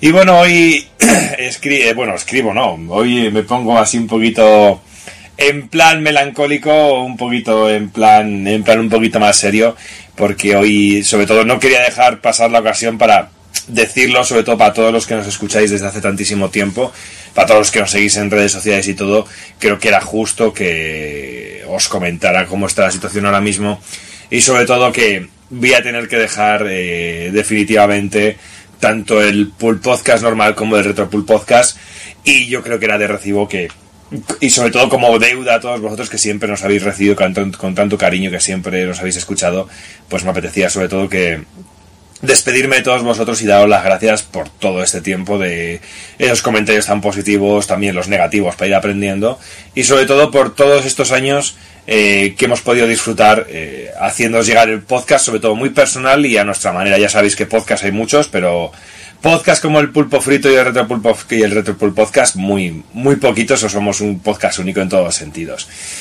También despedirme de todos mis compañeros, que ha sido un placer trabajar con todos ellos, he aprendido muchísimo y sobre todo llevo dentro del corazón y llevo muy marcadito eh, aquellas primeras sesiones, aquellas primera, aquellos primeros programas, aquel primer programa con Uncharted 3 y Dark Souls, eh, que casi no nos conocíamos, o, o entre ellos se conocían y yo no los conocía, que también estaba alguien más, también estaba Rook por aquí también de el Rubaku de, en, el, pro- en el programa. Y, y- me acuerdo que empezamos de esa manera eh, y yo también estaba un poco perdido porque no, no nos conocía a ninguno y fue, y fue un placer como, como poco a poco me fui metiendo dentro de la manada y como fui aprendiendo con todos vosotros y como, como he ido creciendo eh, tanto como persona, tanto como jugador y tanto como amante de, de este mundillo. Me niego a decir la palabra, el palabra gamer y esas mierdas porque realmente nunca me considero un gamer. A mí me gusta jugar a los videojuegos y ya está. Eh, muchos hemos pasado, unos cuantos hemos pasado, también está por el podcast Speedy, también ha estado Uruk, como he dicho antes, también ha estado también de vez en, de vez en cuando también Sergio, eh, Sergio Vintage. Y bueno, poco a poco, pues oye, la vida va dando vueltas y, hay un momento en el que tomas ciertas prioridades y, y las cosas para hacerlas a medias es mejor, es mejor no hacerlas. Y muchas veces es cuando ves que ya no vas a poder dedicarle todo el tiempo que se merece y no vas a poder eh, estar implicado como al principio, pues mira, muchas veces es mejor dejarlo un poquito aparcado de lado y empezar con otras cosas y, por ejemplo, mi canal de YouTube que, que estamos muy contentos con él, eh, realmente es, un proyecto que eh, me es asequible porque puedo grabar, podemos grabar en- cuando nos apetece, cuando en el rato y ya tener que andar con un podcast pues es, es, es complicado. Y eso chicos, que simplemente daros las gracias a todos, tanto a mis compañeros del Pulpo Frito como a toda la audiencia. Y que sepáis que no me muero, ni me voy al extranjero, ni me voy a ningún otro planeta, que yo sigo por las redes sociales, escribiendo, dejando mis posts de videojuegos, ya sabéis que solo hablo de videojuegos realmente. O cosas con mi, con mi preciosa Soraya siempre, algunas cosas nuestras, pero del resto no hablo nunca ni de política ni de mierdas, únicamente si quieres saber de videojuegos, pues ya sabes, estoy por Twitter, también está mi canal de YouTube. Y que seguiré haciendo cosas y contando cosillas, pero me es, me es completamente eh, im- imposible poder mantener un ritmo como el que teníamos antes y creo que tanto el programa como la audiencia se merece siempre el mayor de los respetos y sobre todo el mayor de los trabajos y dedicación. No, a mí no me vale la excusa de venga, como tengo poco tiempo me leo esto y lo suelto en el programa, no. Aquí nos gusta, cuando se habla de un juego retro, nos gusta jugarlo profundamente, investigar, mirarlo y daros toda la información y haceros pasar de los mejores momentos. No me vale el me lo miro un rato antes y lo suelto. Y como tienen que ser así las cosas bien hechas, y yo siempre he sido de la opinión de las cosas o se hacen bien o, no se hacen. Y eso chicos, que muchísimas gracias por todo. eh, que disfrutéis del mundo de los videojuegos de ayer y hoy. Y sobre todo que dejéis un poquito de lado, como siempre os suelo decir por mi canal, el, el mal rollo, la crítica por criticar, el que cada uno haga y diga lo que le dé la gana y sobre todo disfrutar del mundo de los videojuegos. Y nada chicos, un saludo a todos y nos vemos por las redes y por la calle, si venís a Valladolid, claro. Venga, un saludo a todos, hasta luego.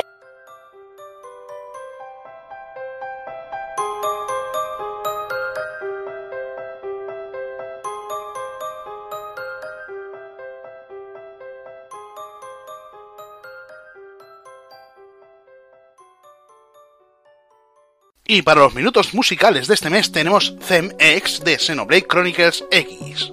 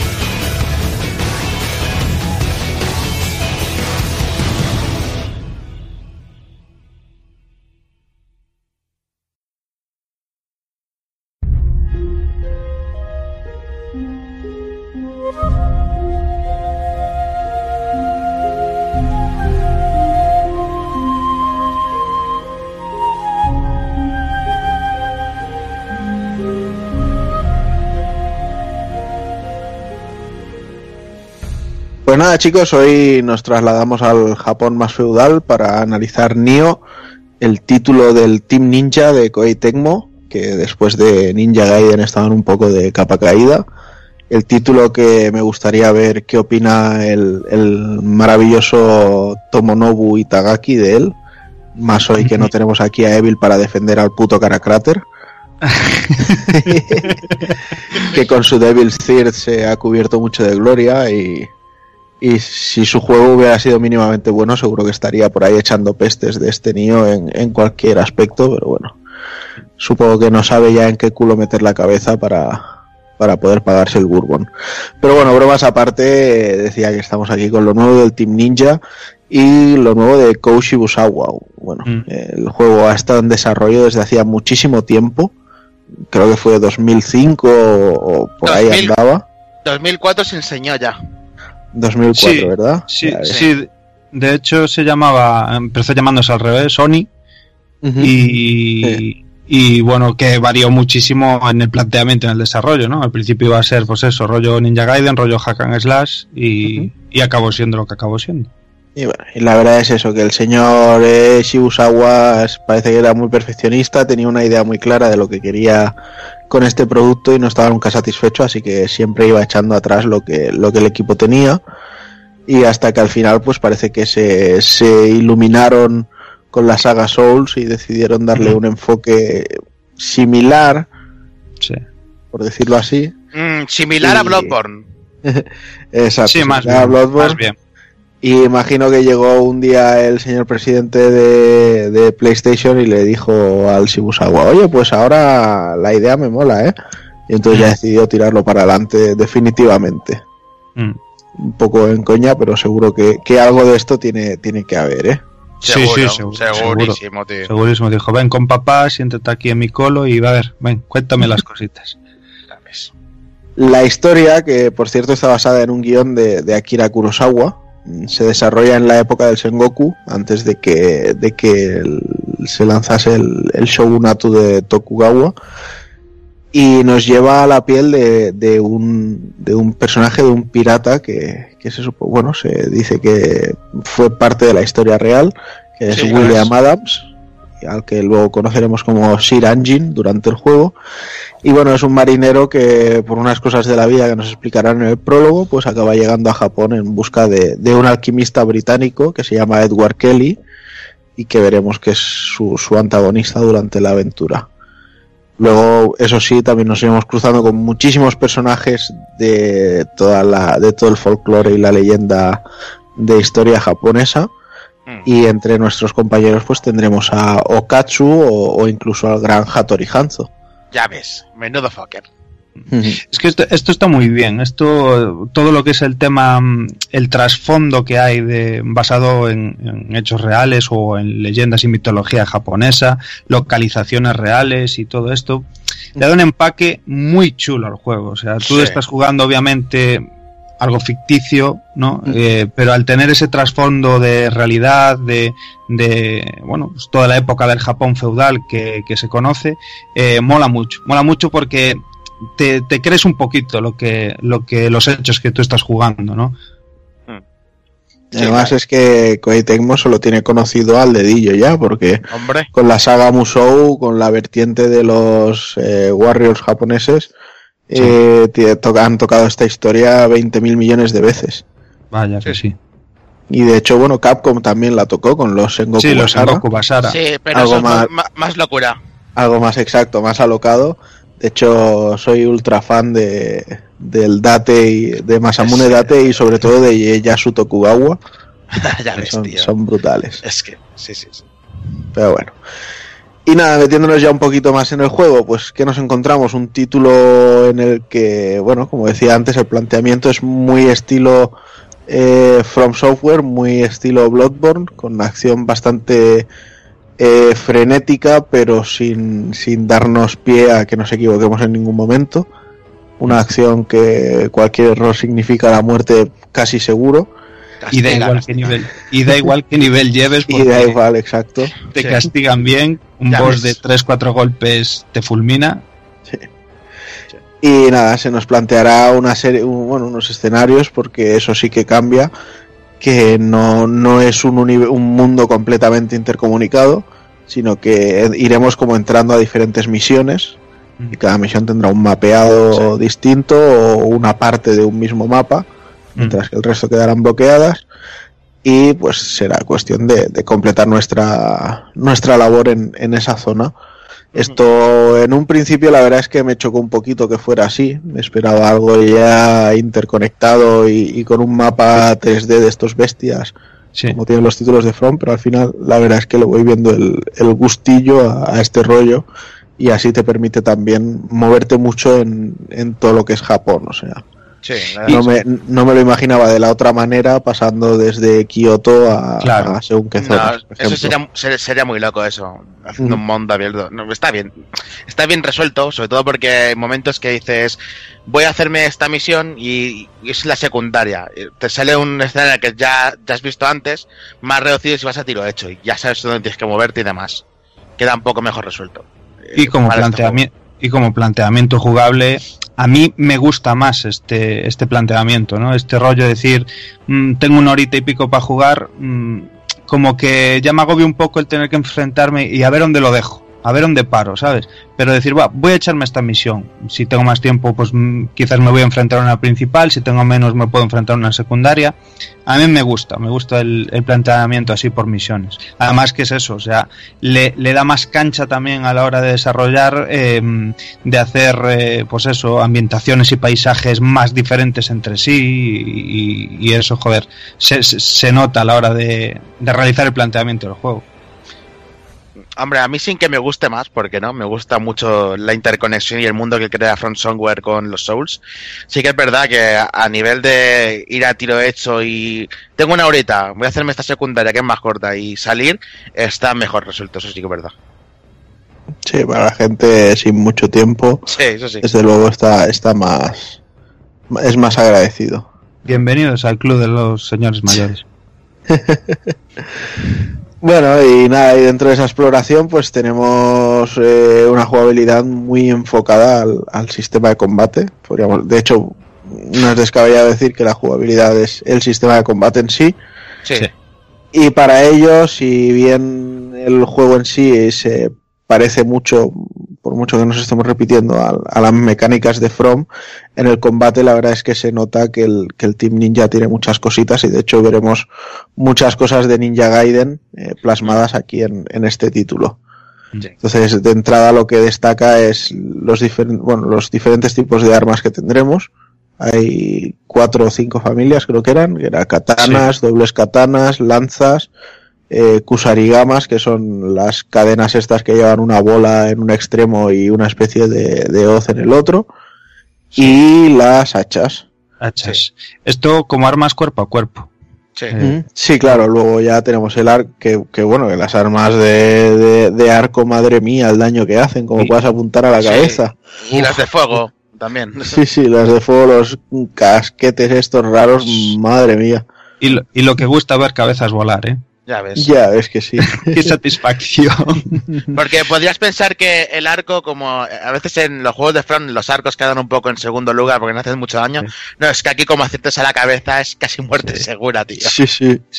Y que están muy bien implementados, o sea, en Sí. casi todos los mapeados, en casi todas las situaciones, te obligan quizás un poco a, a tirar de, alma- de armas así, de largo alcance. O sea, Sí.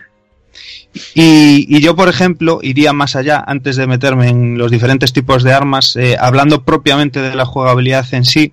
Hay un hecho que, que aquí el Team Ninja, yo me quito el sombrero ahí, porque para diferenciarse un poquito, ¿no? De como ya todo el mundo le- le- se le iba a echar así a la chepa, en plan, "Ah, esto es copiado de Front Software, esto es eh, tal, los Souls, eh, Bloodborne, porque es más ágil.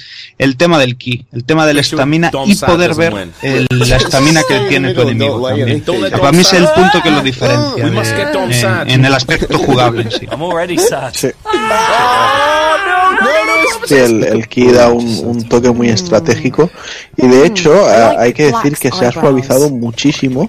Porque yo recuerdo en, en la primera beta era casi imposible jugar sin cansarse. el muñeco. O sea, era casi imposible. Eh, el rival castigaba muchísimo más cuando te quedabas sin. De hecho, sí, sí. Y ahora pues como que lo suavizaron Esto bastante. eh, del pulso de ki, bueno, aparte de que ya con las posturas ya te diferencias de los porque por ejemplo la gente ya iba predispuesta a echarse porque los Souls de Fallen sí que fue una, una copia muy bestia. Sí. Entonces Sí. iba- y pensaban, pues va a ser otro. Pues no, la han conseguido resolver muy bien ya con las posturas, media, alta y baja, y además el pulso de s- un paralelismo muy directo o, o más o menos parecido, ¿no os parece como la recarga activa del Gears of War? Exacto, sí. Sí. Es el, el encasquillar la bala. Pues al final es que te sale, te sale casi como automático. Tú piensas que es Mm. muy difícil, pero te hace clic en el cerebro y, y vas haciéndolo incluso con combos. Y está Sí. muy, muy bien, la verdad. completamente. Sí, es una forma de llevar tú mismo el, el ritmo del, Sí, sí. de los golpes y, y coger el momento exacto de hacer el cambio. Pero bueno. Y sí, como bien decías, pues lo de las posturas tendremos baja, media y alta para jugar. La alta es para hacer ataques más contundentes Sí. eh, y también serán más lentos. La media es más equilibrada y la baja serán ataques muy rápidos que harán menos daño pero que nos servirán mucho para desestabilizar a los enemigos pues que se estén cubriendo demasiado Hmm. o, o para salvar según qué situaciones. Entonces, bueno, cada arma tiene, tiene sus diferentes combos en, en cada una de las posturas. Y luego además, pues bueno, podremos ir desbloqueando nuevos, nuevos combos en, en, en la tienda de, de habilidades. Que bueno, que conforme vayamos ganando familiaridad con el arma, pues también nos irán sumando puntos de, de samurai, que son los que utilizaremos para las armas. Y también, pues bueno, al subir niveles, con, usando la Amrita, que la Amrita vendrían a ser las almas de, de los Souls. Lo único que en este lo que pasa es que cuando mueres, se queda el, el espíritu guardián que tenemos con las almas en el sitio. Y si mueres una segunda vez, en vez de quedarse en el sitio donde mueres la segunda vez, esas almas desaparecen completamente, el espíritu guardián vuelve a ti y ya no tienes nada que recuperar. O sea, es la primera es te lo permito y la segunda ya no, no perdono. Como los Souls, Sí. el, castigo, sí. Pero bueno, Anda. pero en los, en los Souls, o sea, si tú no llegas a recuperar lo que habías perdido, eh, lo que llevas en ese momento se queda ahí para que lo recuperes. Sí, sí, sí. Pero aquí no, aquí no Aquí pasa no. esto ya.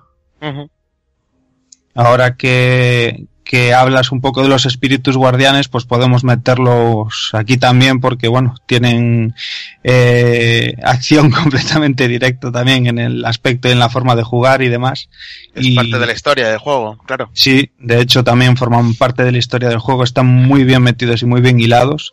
Y aparte que hay muchísimos, son eh, están representados pues eso, pues sobre todo por animales y seres mitológicos y tal, y que cada uno aparte de tener pues eh, una variedad elemental, pues en plan agua, fuego, rayo y demás, eh, tienen eh, sobre el personaje, eh, afectan en sus mejoras de, de estado en alguno de los atributos. Es decir, mm, según quizás el arma que uses o cómo lleves de mejorado en qué aspecto a tu, a tu equipo. personaje.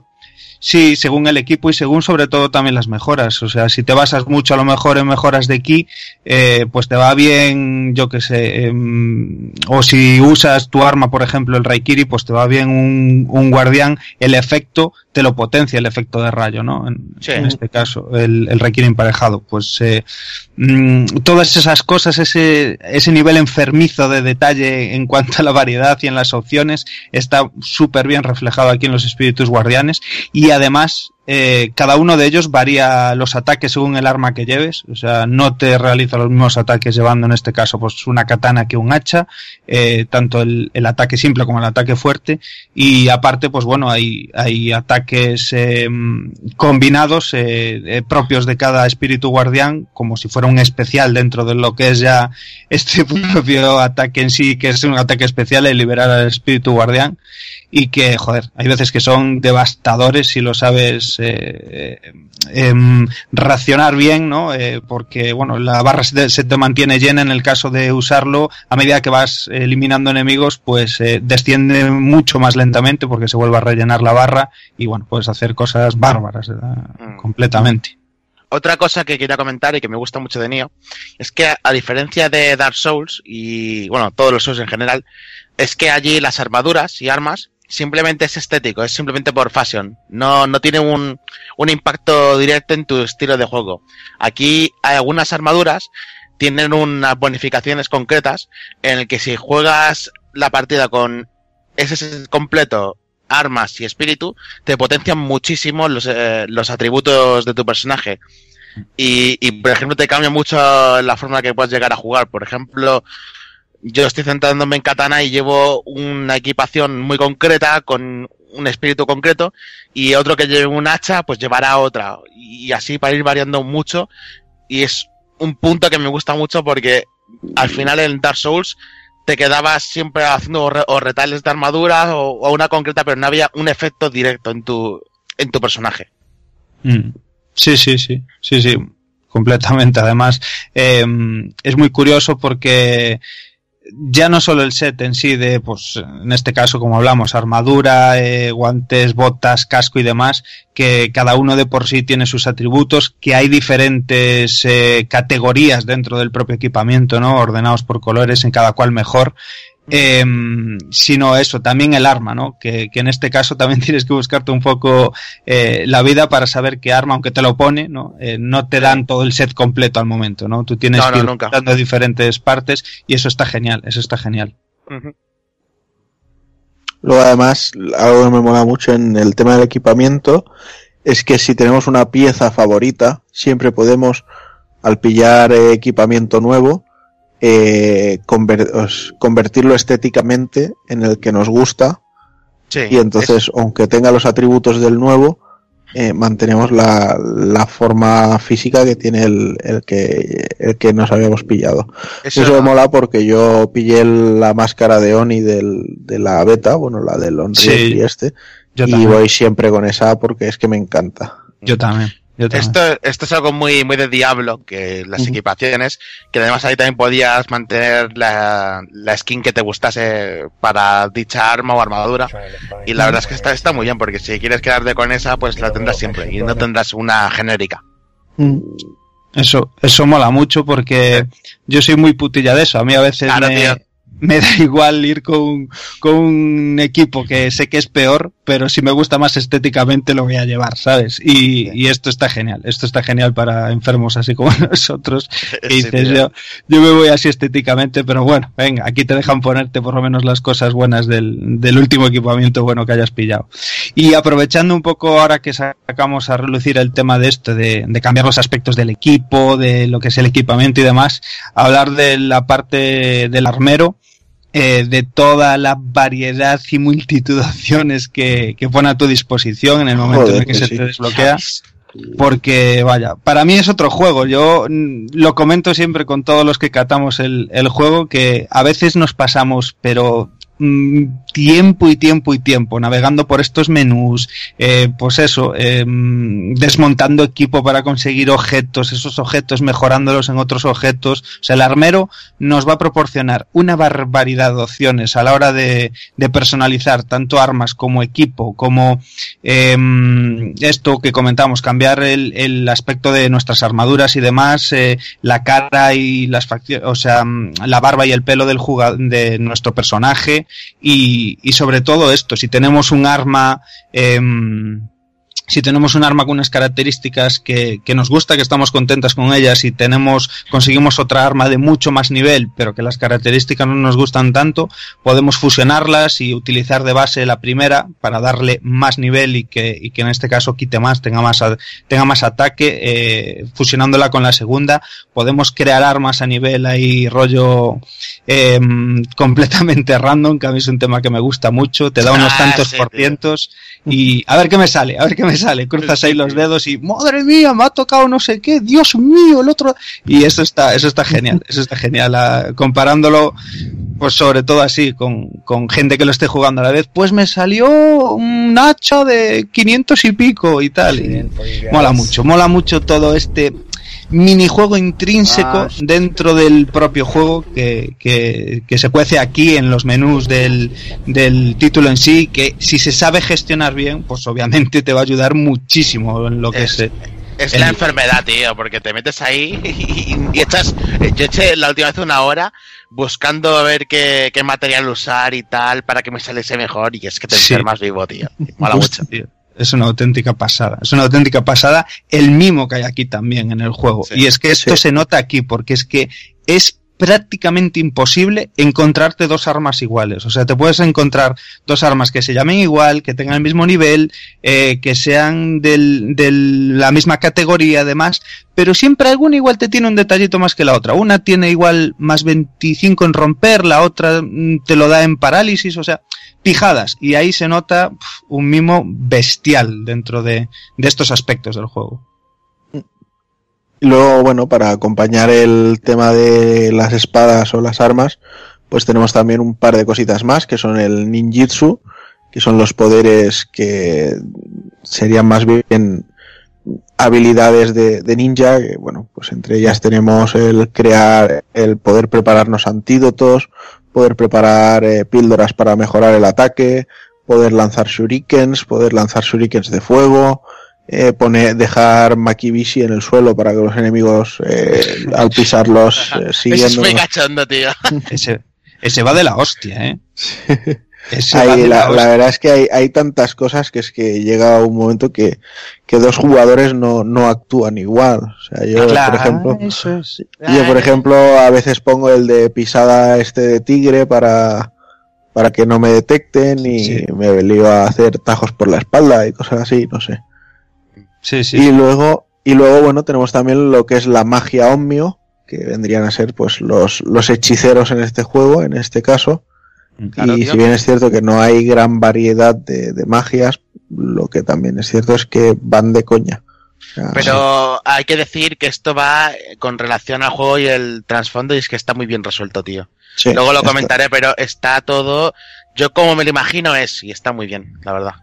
Sí, sí, no, en, en ningún aspecto de este tipo tengo ni la más mínima queja. O sea, para mí Nio plasma muy, muy bien todo, todo lo que es la, el misticismo y el folclore feudal de, de Japón. Luego, bueno, tanto de, de armas como de ninjitsu y, y de magia omnio, eh, tenemos un sistema de subida de nivel es, funciona exactamente igual que el de, que el de los Souls, una vez más, donde podemos elegir pues si queremos subir eh, corazón, cuerpo, habilidad, destreza, fuerza, resistencia, eh, magia, eh, etc, etc.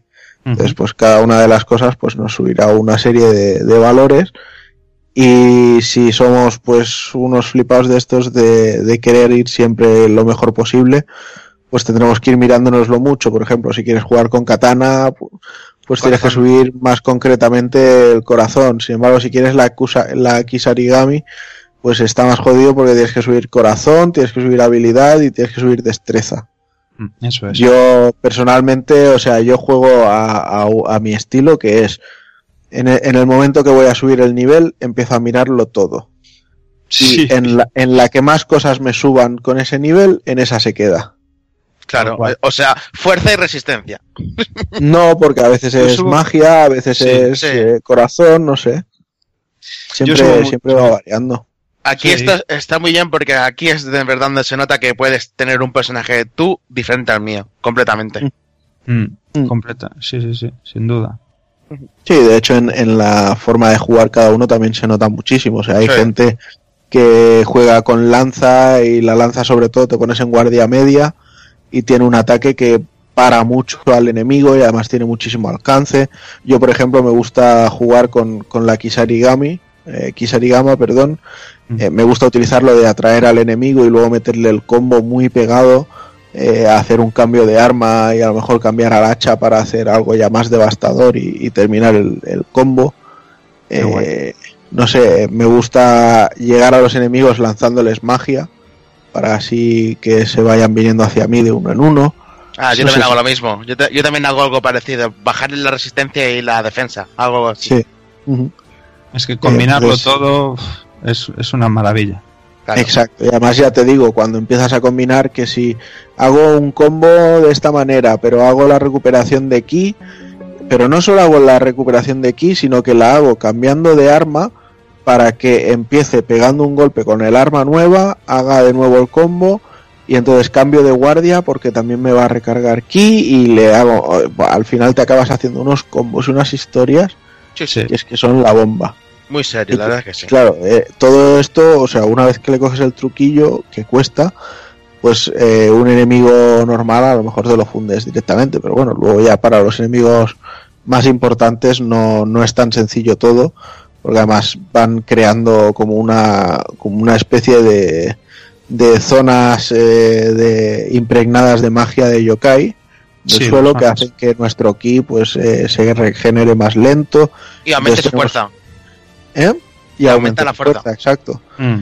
y entonces tenemos que hacer un pulso de ki de los perfectos para liberar la zona de, de esta aura no sé hay hay muchísimas cosas que están muy guays Mm. y, y todo esto de las zonas de, de ki se nota sobre todo en los jefes finales que a veces tienen ataques que crean varias zonas en las que nos joderían si nos quedamos Sí. por ahí, cosas así, no sé.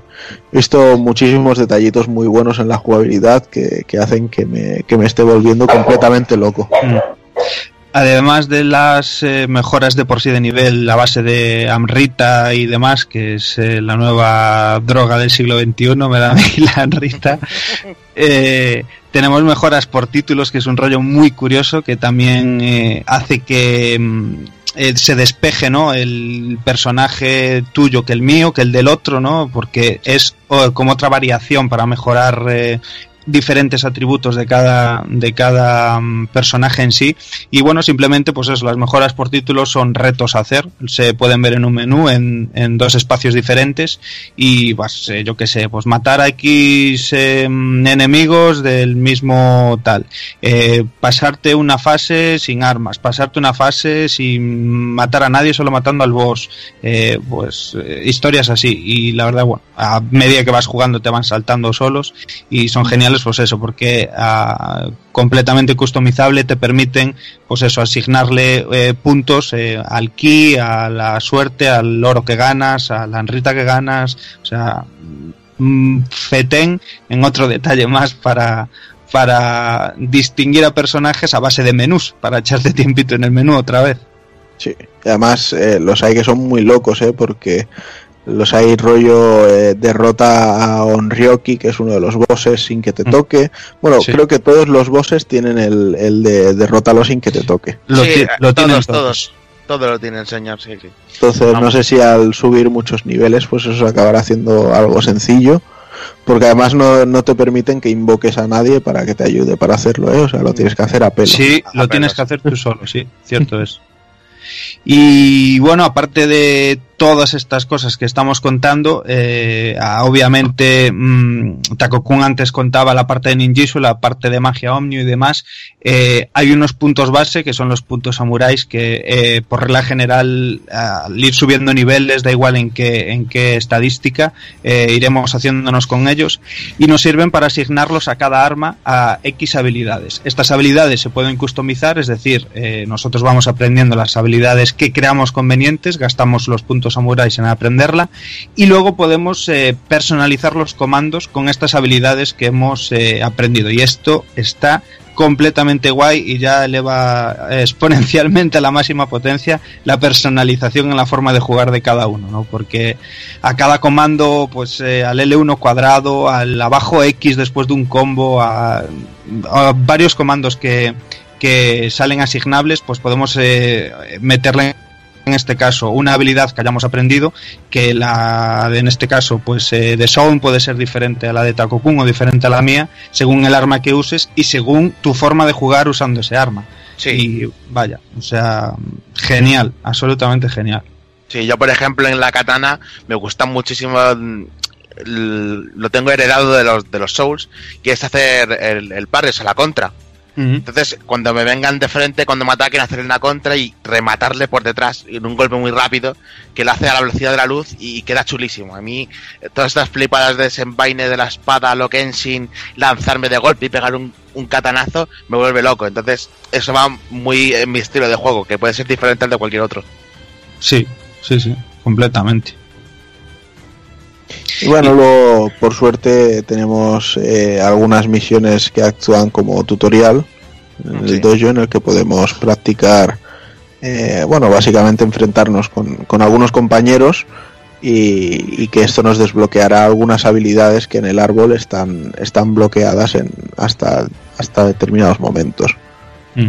Y nos da cosas frikis como atuendos y trajes Atuendos, y aspectos y, y gestos, que los gestos eh, son muy cachondos. Algunos de los Este- gestos esto- son muy cachondos. Esto lo quería comentar porque es que además el juego tiene un componente como en muchos juegos de juegos de rol que es el las cajas a veces tienen tienen sorpresa vamos a decir en los Sí. Dark Souls te comían pues aquí te sale un un yokai que se transforma en ti y te imita el yokai hace un gesto si tú a ese yokai le devuelves el mismo gesto se ríe te aplaude y se va y te deja todos los objetos. Si no lo haces bien te ataca. Qué bueno, es como las paredes. esto es muy cachondo porque esto es así de del trasfondo japonés que si al capa le salu- si el capa te saludaba y tú le devolvías el saludo no te hacía nada y te dejaba tranquilo. Y esto está, está muy relacionado y mola mucho. Qué guay. Sí, y ya, ya no solo a los cofres, sino a los muros. Sí, a las también, Sí, sí, a o sea, hay, hay un gesto, o sea, cada muro tiene un gesto que si lo adivinas, entonces el muro se desvanece sin, sin ningún problema. Pero que si no lo haces, pues que se cabrea y te zumba. Y de hecho, cuando ves las tumbas de otros jugadores, ves eh, enfadó al muro haciendo un gesto no sé qué. O fue demasiado amable y cosas así, ¿sabes? Ya te digo. Y luego en el aspecto también de exploración, de recolección y, y demás que, que tanto gustan a veces los coleccionables, eh, Hostia, qué enfermo estoy yo con eso tío aquí en este juego tenemos los Kodamas, esas pequeñas pseudo ranitas metidas en tazones que vaya, o sea, quedan enfermedad, Oh. enfermedad sin duda por, por hazte con todos, es. ya te digo tío yo cada vez que veo un punto verde aparecer en el radar digo aquí tengo que, tengo que buscarlo tío ¿Dónde está? ¿Dónde, ¿Dónde está? está? Suena ¿Dónde Kodama, está? suena, suena Kodama. Sí, yo, yo no los tengo en el mapa, yo los tengo solo de, de oído. Sí, sí, sí. Y Vale, bueno, eh, Sí, cuenta, cuenta, dale. Nada, iba a decir que aparte de, de ser un aliciente como coleccionable en sí, eh, no, no sé si vas a comentar eso, que, Sí, que, exacto.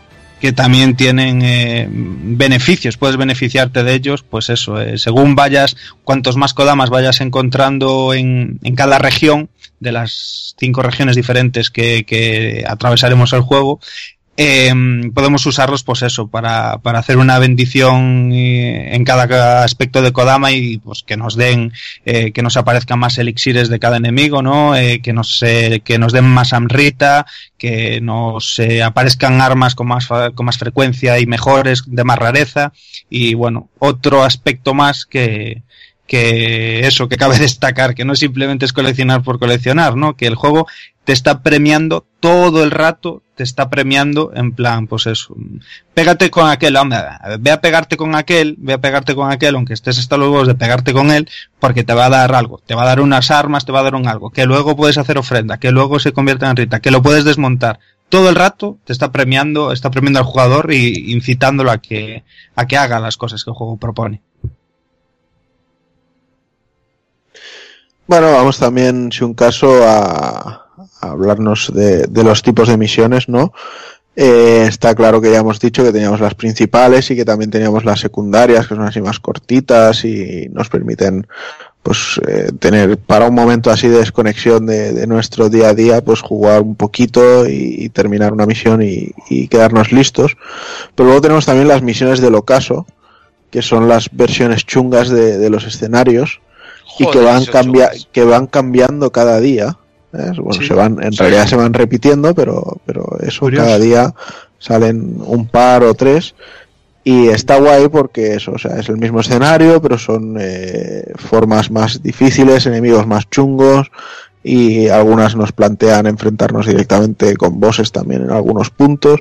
Entonces, no sé, son, son muchas cosas que, que le están dando muchísima vida al juego porque de otra manera quizá te lo podrías acabar mucho más pronto, pero realmente te, te, te encasquilla ahí a decir, joder, pero es que me están diciendo que la próxima misión secundaria es de nivel 45 y yo soy nivel 43, pero la misión principal es de 47, pues voy a hacer la secundaria, pues ahora me meto a hacer una de ocaso, pues ahora, y así vas compensando un poquito. además, lo que mola es que las misiones secundarias las de ocaso, podrías pensar que son estúpidas y inútiles, pero no, es que te dan en muchas misiones secundarias materiales y armas muy buenas de, elementales.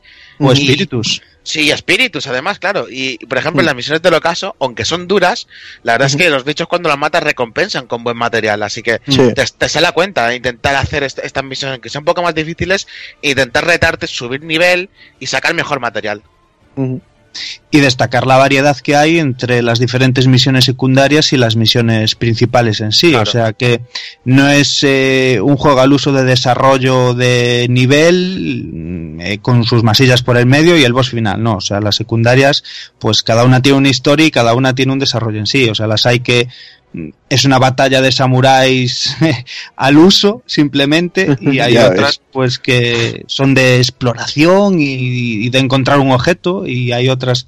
Esa variedad también también está muy bien. Sí. Mm. y por otro lado comentar un poquito por encima todo lo que es el aspecto multijugador que tiene que tiene el juego que ah, base es un poco pues eh, como el estilo el estilo impuesto por Front Software el estilo de invocar y bueno eh, sin embargo eh, este título tiene un, una restricción, tiene un requisito, que es que el, el jugador que viene a ayudarte a ti tiene que haber completado esa misión, ¿no? O sea, alguien que no se haya completado la misión no puede venir a ayudarte. Y, y esto, pues bueno, mm, va bien obviamente porque si tú vas a ayudar pues eh, vas a recibir recompensa siempre en en objetos y demás sin embargo a veces si quieres jugar con un compañero en plan cooperativo no e ir descubriendo los dos a la par lo que es el nivel en sí lo digo porque hay las dos vertientes. Hay la vertiente de Takokun, por ejemplo, que yo sé que le gusta ir a, a Puerta Gallola ahí, le gusta ir solo. Y, Igual que a mí. A mí sí. me gusta, sí. Y a mí. Los juegos hay que sufrirlos. Claro, tío.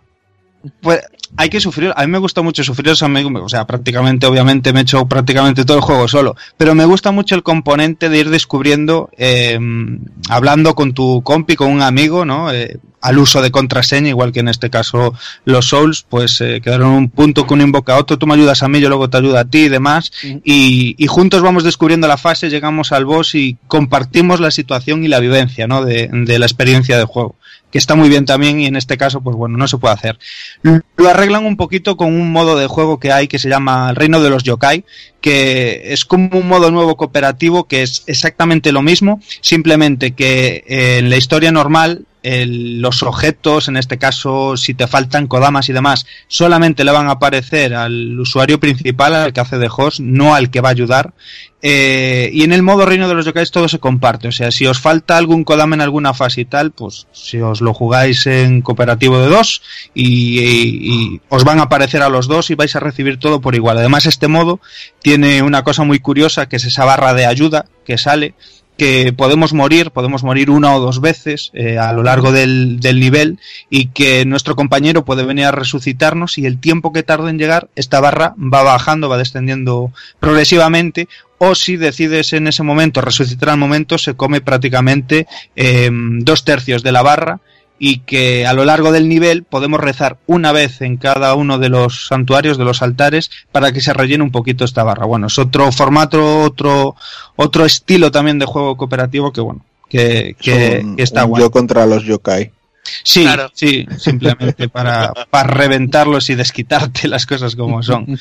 Y luego tenemos también la parte de la casa del té, que es un poco el rollo este de clanes, me uno al clan azul o al clan rojo, que aparte hay muchísimos, cada uno de ellos pues te da un, un detalle otro, unos te dan, pues hace que ganes un 5% más de Rita, otros eh, que quites eh, un más 10 con armas eh, vivas, bueno, hay infinidad de ellos y que mm, eh, al ir por ahí, ir despertando las tumbas y demás a lo largo de los niveles de, de los jugadores que han ido pereciendo por ahí o los propios que pone el juego, eh, nos retribuyen con honor y esto de honor en, en, este propio sitio de la casa del té eh, podemos pues eso como si fuera una moneda de cambio pues gastarlo en gestos en aspectos para nuestro jugador en objetos raros en materiales o sea hay una barbaridad de, de, de, variedad de cosas con las que el juego te sigue eh, congratulando, ¿no? O sea, tú te ya sigue ves. incitando a jugar. Y voy, voy, voy por aquí, va, ¿para qué voy a abrir la tumba? No, no, no, ábrela, ábrela, que, que, que te doy chuchería, ¿sabes? Sí, Además, yo, que... yo no dejo ninguna. Ya, hombre, hombre. Y, y, lo que me mola es que bueno, estoy, yo me, me, llevo menos horas que vosotros y lo descubrí anoche. Y es que lo bueno de, de unirte a los, los, clans, aparte de que recibes chucherías con el honor que vas recibiendo de vencer en tumbas y demás, que es un sistema global, eh, no, te, no te obliga a mantenerte siempre en un clan, puedes cambiarte a cualquier otro en, mm, de los clans sí. que hay. Y por ejemplo, yo estoy con el clan Date, porque es el que más me tira, pero si me quisiera cambiar el de Yasu podría hacerlo perfectamente. No, mm. no, no, no me obliga y eso me gusta, que, que no, te, no te tengan que obligar a mantenerte. Sí, esto es la forma un poco de, de meter el tema de los pactos de, de Dark Souls, pues es sí, la forma de, de llevarlo. Es la forma, correcto. Lo único que pues no tiene tanta, tanta amiga. Simplemente perteneces a uno y si es azul, pues sí. sumas para, para ese equipo, si es rojo, sumas para el otro. Sí. Y entonces, y en cada clan, pues bueno, según el blasón al que te pongas, pues la, las mejoras que comentabais. Sí. Y bueno, sin más, eh, luego eh, comentar un poco que es un juego bastante largo. Eh, yo no sé cuántas horas de, mm, llevas tú, por ejemplo, Takokun. Yo estoy. Las 45 las he pasado ya. Pues vea, mira tú, que vas por la cuarta región o así, ¿no? Sí, estoy. Acabé. Sí, la, la zona ninja, la, mm. el poblado Iga, que está muy chulo. Pues sí, efectivamente. Pues, Yo, por ejemplo, eh... voy por la tercera región y llevaré menos todavía, pero bueno, uh -huh. la verdad es que sí que pues Bueno, pero es que lo, lo, que yo he necesitado tres semanas tú lo llevas en cuatro días. Ya, bueno. Llega. pero bueno, reflejar un poco que en cuanto a duración el juego está, a mi parecer, muy largo, sí más que bien, este es muy largo y sí. que por regla general eh, no se hace nada, nada repetitivo. Si algo le tengo que achacar yo por mi parte es el tema de la variedad de los enemigos que se correcto, hace... Correcto, sí, sí, sí.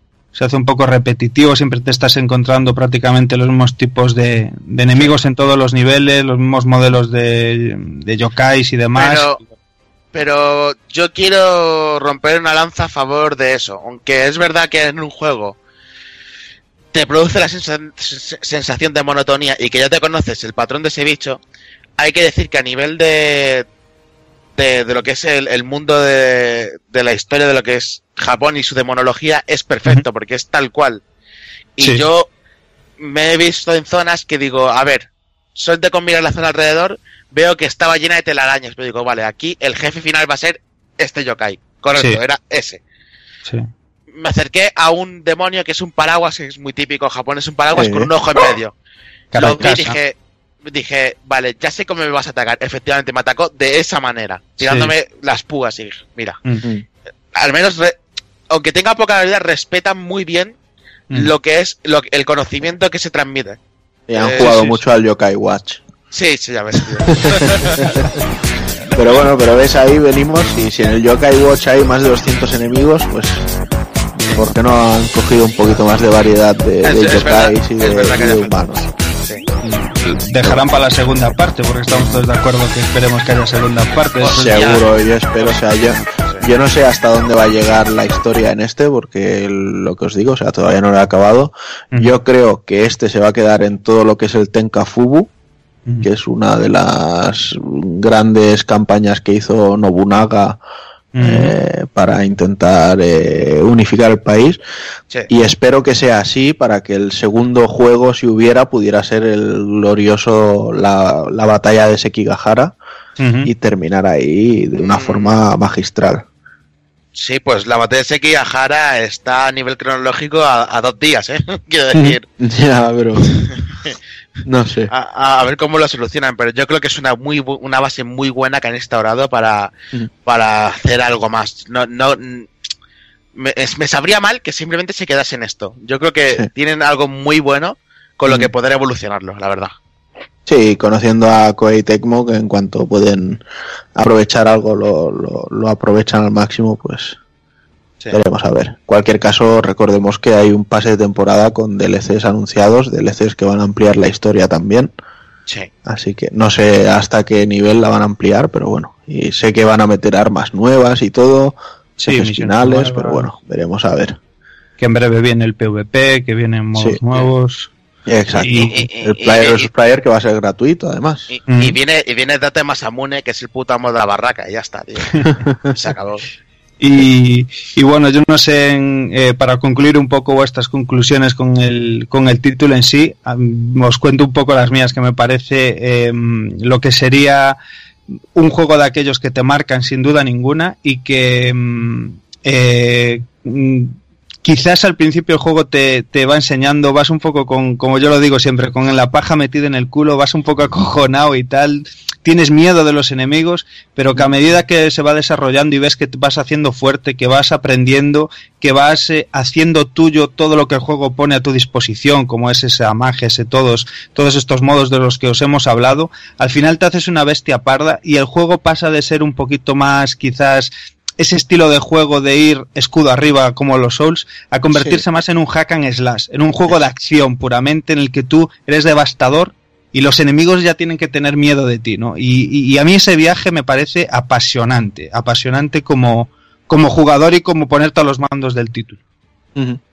Sí, sí, es cierto. Es que además es eso, o sea, eh, Dark Souls, eh, da igual cuántas horas lleves, da igual el equipo que lleves, que sabes que en cuanto llegues a una zona con enemigos nuevos, esos enemigos van a ser hijos de puta en, en, en 20.000 formas diferentes.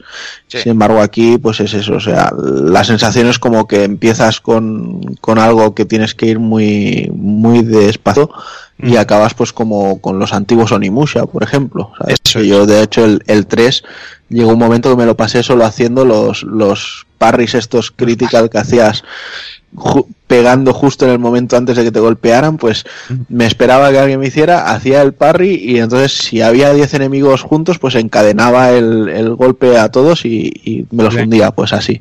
Pues así es como te sientes aquí a veces. O sea, es genial. Y no sé, bueno, eh, técnicamente tampoco hemos comentado mucho sobre el juego, No, pero bueno, hay, hay que decir que, que ha llegado de una manera estupenda, porque viene cargado de modos y de formas de ponerlo. Yo, por ejemplo, Sí. lo tengo puesto en la Pro y lo he puesto a que vaya a los 60 frames más sólidos que pueda echarse a la cara Sí. y que, bueno, que técnicamente pues vaya a lo que él vea que puede tirar. También, Eso, eso es algo que, que es verdad que es muy agradecido. Por ejemplo, yo lo tengo puesto porque juego en Play 4 normal, el, el que priorice frames a gráficos y aunque baja bastante la calidad gráfica, baja, pero considerablemente, yo agradezco tener un mejor, ni- una mejor tasa de frames que es bastante, bastante estable, muy buena y, y la que me puedo mover mucho mejor. Y aunque puedes elegir un sistema más híbrido como tú, prefiero mantener la tasa alta de, frames.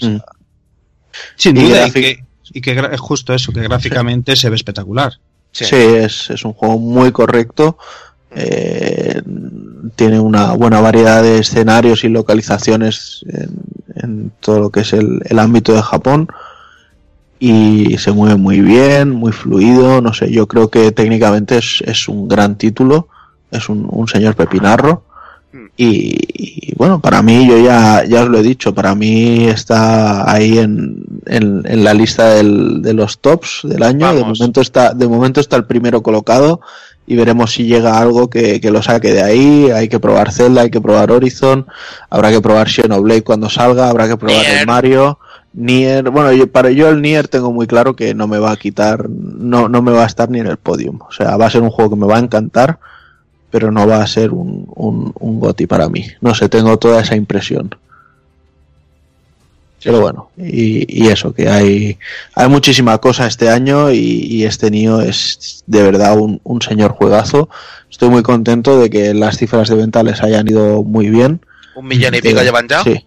De hecho, yo imagino que los señores de Koei Tecmo deben de estar tirándose de los pelos porque no sé en qué momento eh, pensaron que era inteligente decidir distribuir ellos el juego en Japón y que Sony lo distribuyera en el resto del mundo. No sé si pensaban que es que no se iba a vender o qué, porque en realidad, o sea, está petándolo en Occidente y en Japón ha vendido quizá menos. Sí, la verdad que sí. O sea, ha sido un error garrafal el no tener en cuenta que el sistema Souls está pega, pega muy bien ahora. Hoy en día está pegando fuertísimo desde que Bandai Namco distribuyese los Dark Souls y luego Sony Bloodborne y subió muchísimo y, y ha sido un error no que no hayan distribuido ellos mismos porque vamos pues haber sacado muchísima más pasta y beneficio de esto Ya ves. Pero bueno, imagino que como siempre fueron fieles a hacerlo solo para PlayStation y tal, pues igual más que una pérdida quizás sea un, un apoyo que han recibido de, de Sony o algo. Pero bueno. y yo y yo antes de, de que cerremos esto decir que para cualquiera que tenga dudas con el juego y pueda pensar que es un clónico o que siga teniendo dudas, decirles que yo tenía una venda en los ojos que era esto va a ser un clónico de Dark Souls, no puede ser mejor que Dark Souls, ni siquiera va a llegarle, no. Una vez te quitas la venda descubres que es un juego muy solvente, que se mantiene por sí mismo, que se separa de Dark Souls aunque beba, beba de muchas cosas y que es muy disfrutable y muy buen juego, que respeta mucho la historia japonesa, aunque añada elementos de fantasía propios y que en definitiva se hace muy muy disfrutable y que si vais con esos prejuicios de Dark Souls os lo quitéis de, lo quitéis de en medio porque de verdad os va a encantar el juego Pues yo creo que no te añadiría nada más. Que dejaría eso como punto final.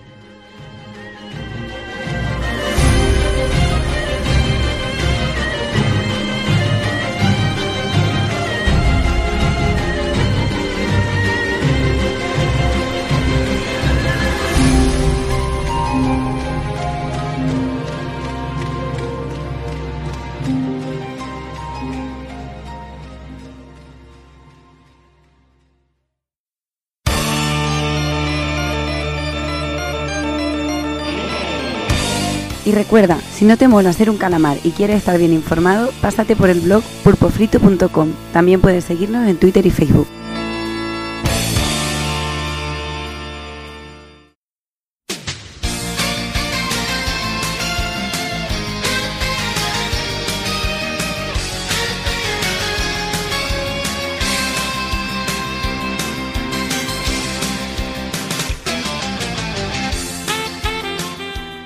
Pues nada, hasta aquí un programa más, un programa la verdad es que es cortito, se nota cuando no está el abuelo cebolleta, que la cosa, la cosa va más, más, más por faena y no hay aquí tanta tanto tanto estiramiento, pero bueno, se, sabe que lo queremos y, y nos gustan sus batallitas. Así que nada, voy a empezar a despedirme ya de aquí del personal. Me despido, señor Takokun. Pues bueno, señores, una vez más eh, hemos llegado hasta el final del programa. Es, para mí ya es un logro desbloqueado. y nada, bueno, pues que sepáis que hoy hemos hablado de uno de los serios candidatos a- al GOTI del, del año y, y eso que se va a presentar como uno de los años más difíciles. Pero en serio, Nio nos, nos ha dejado fascinados y ahora toca pasar un poquito página y probar qué tal con Aloy en, en Horizon y, y a ver si catamos este Zelda.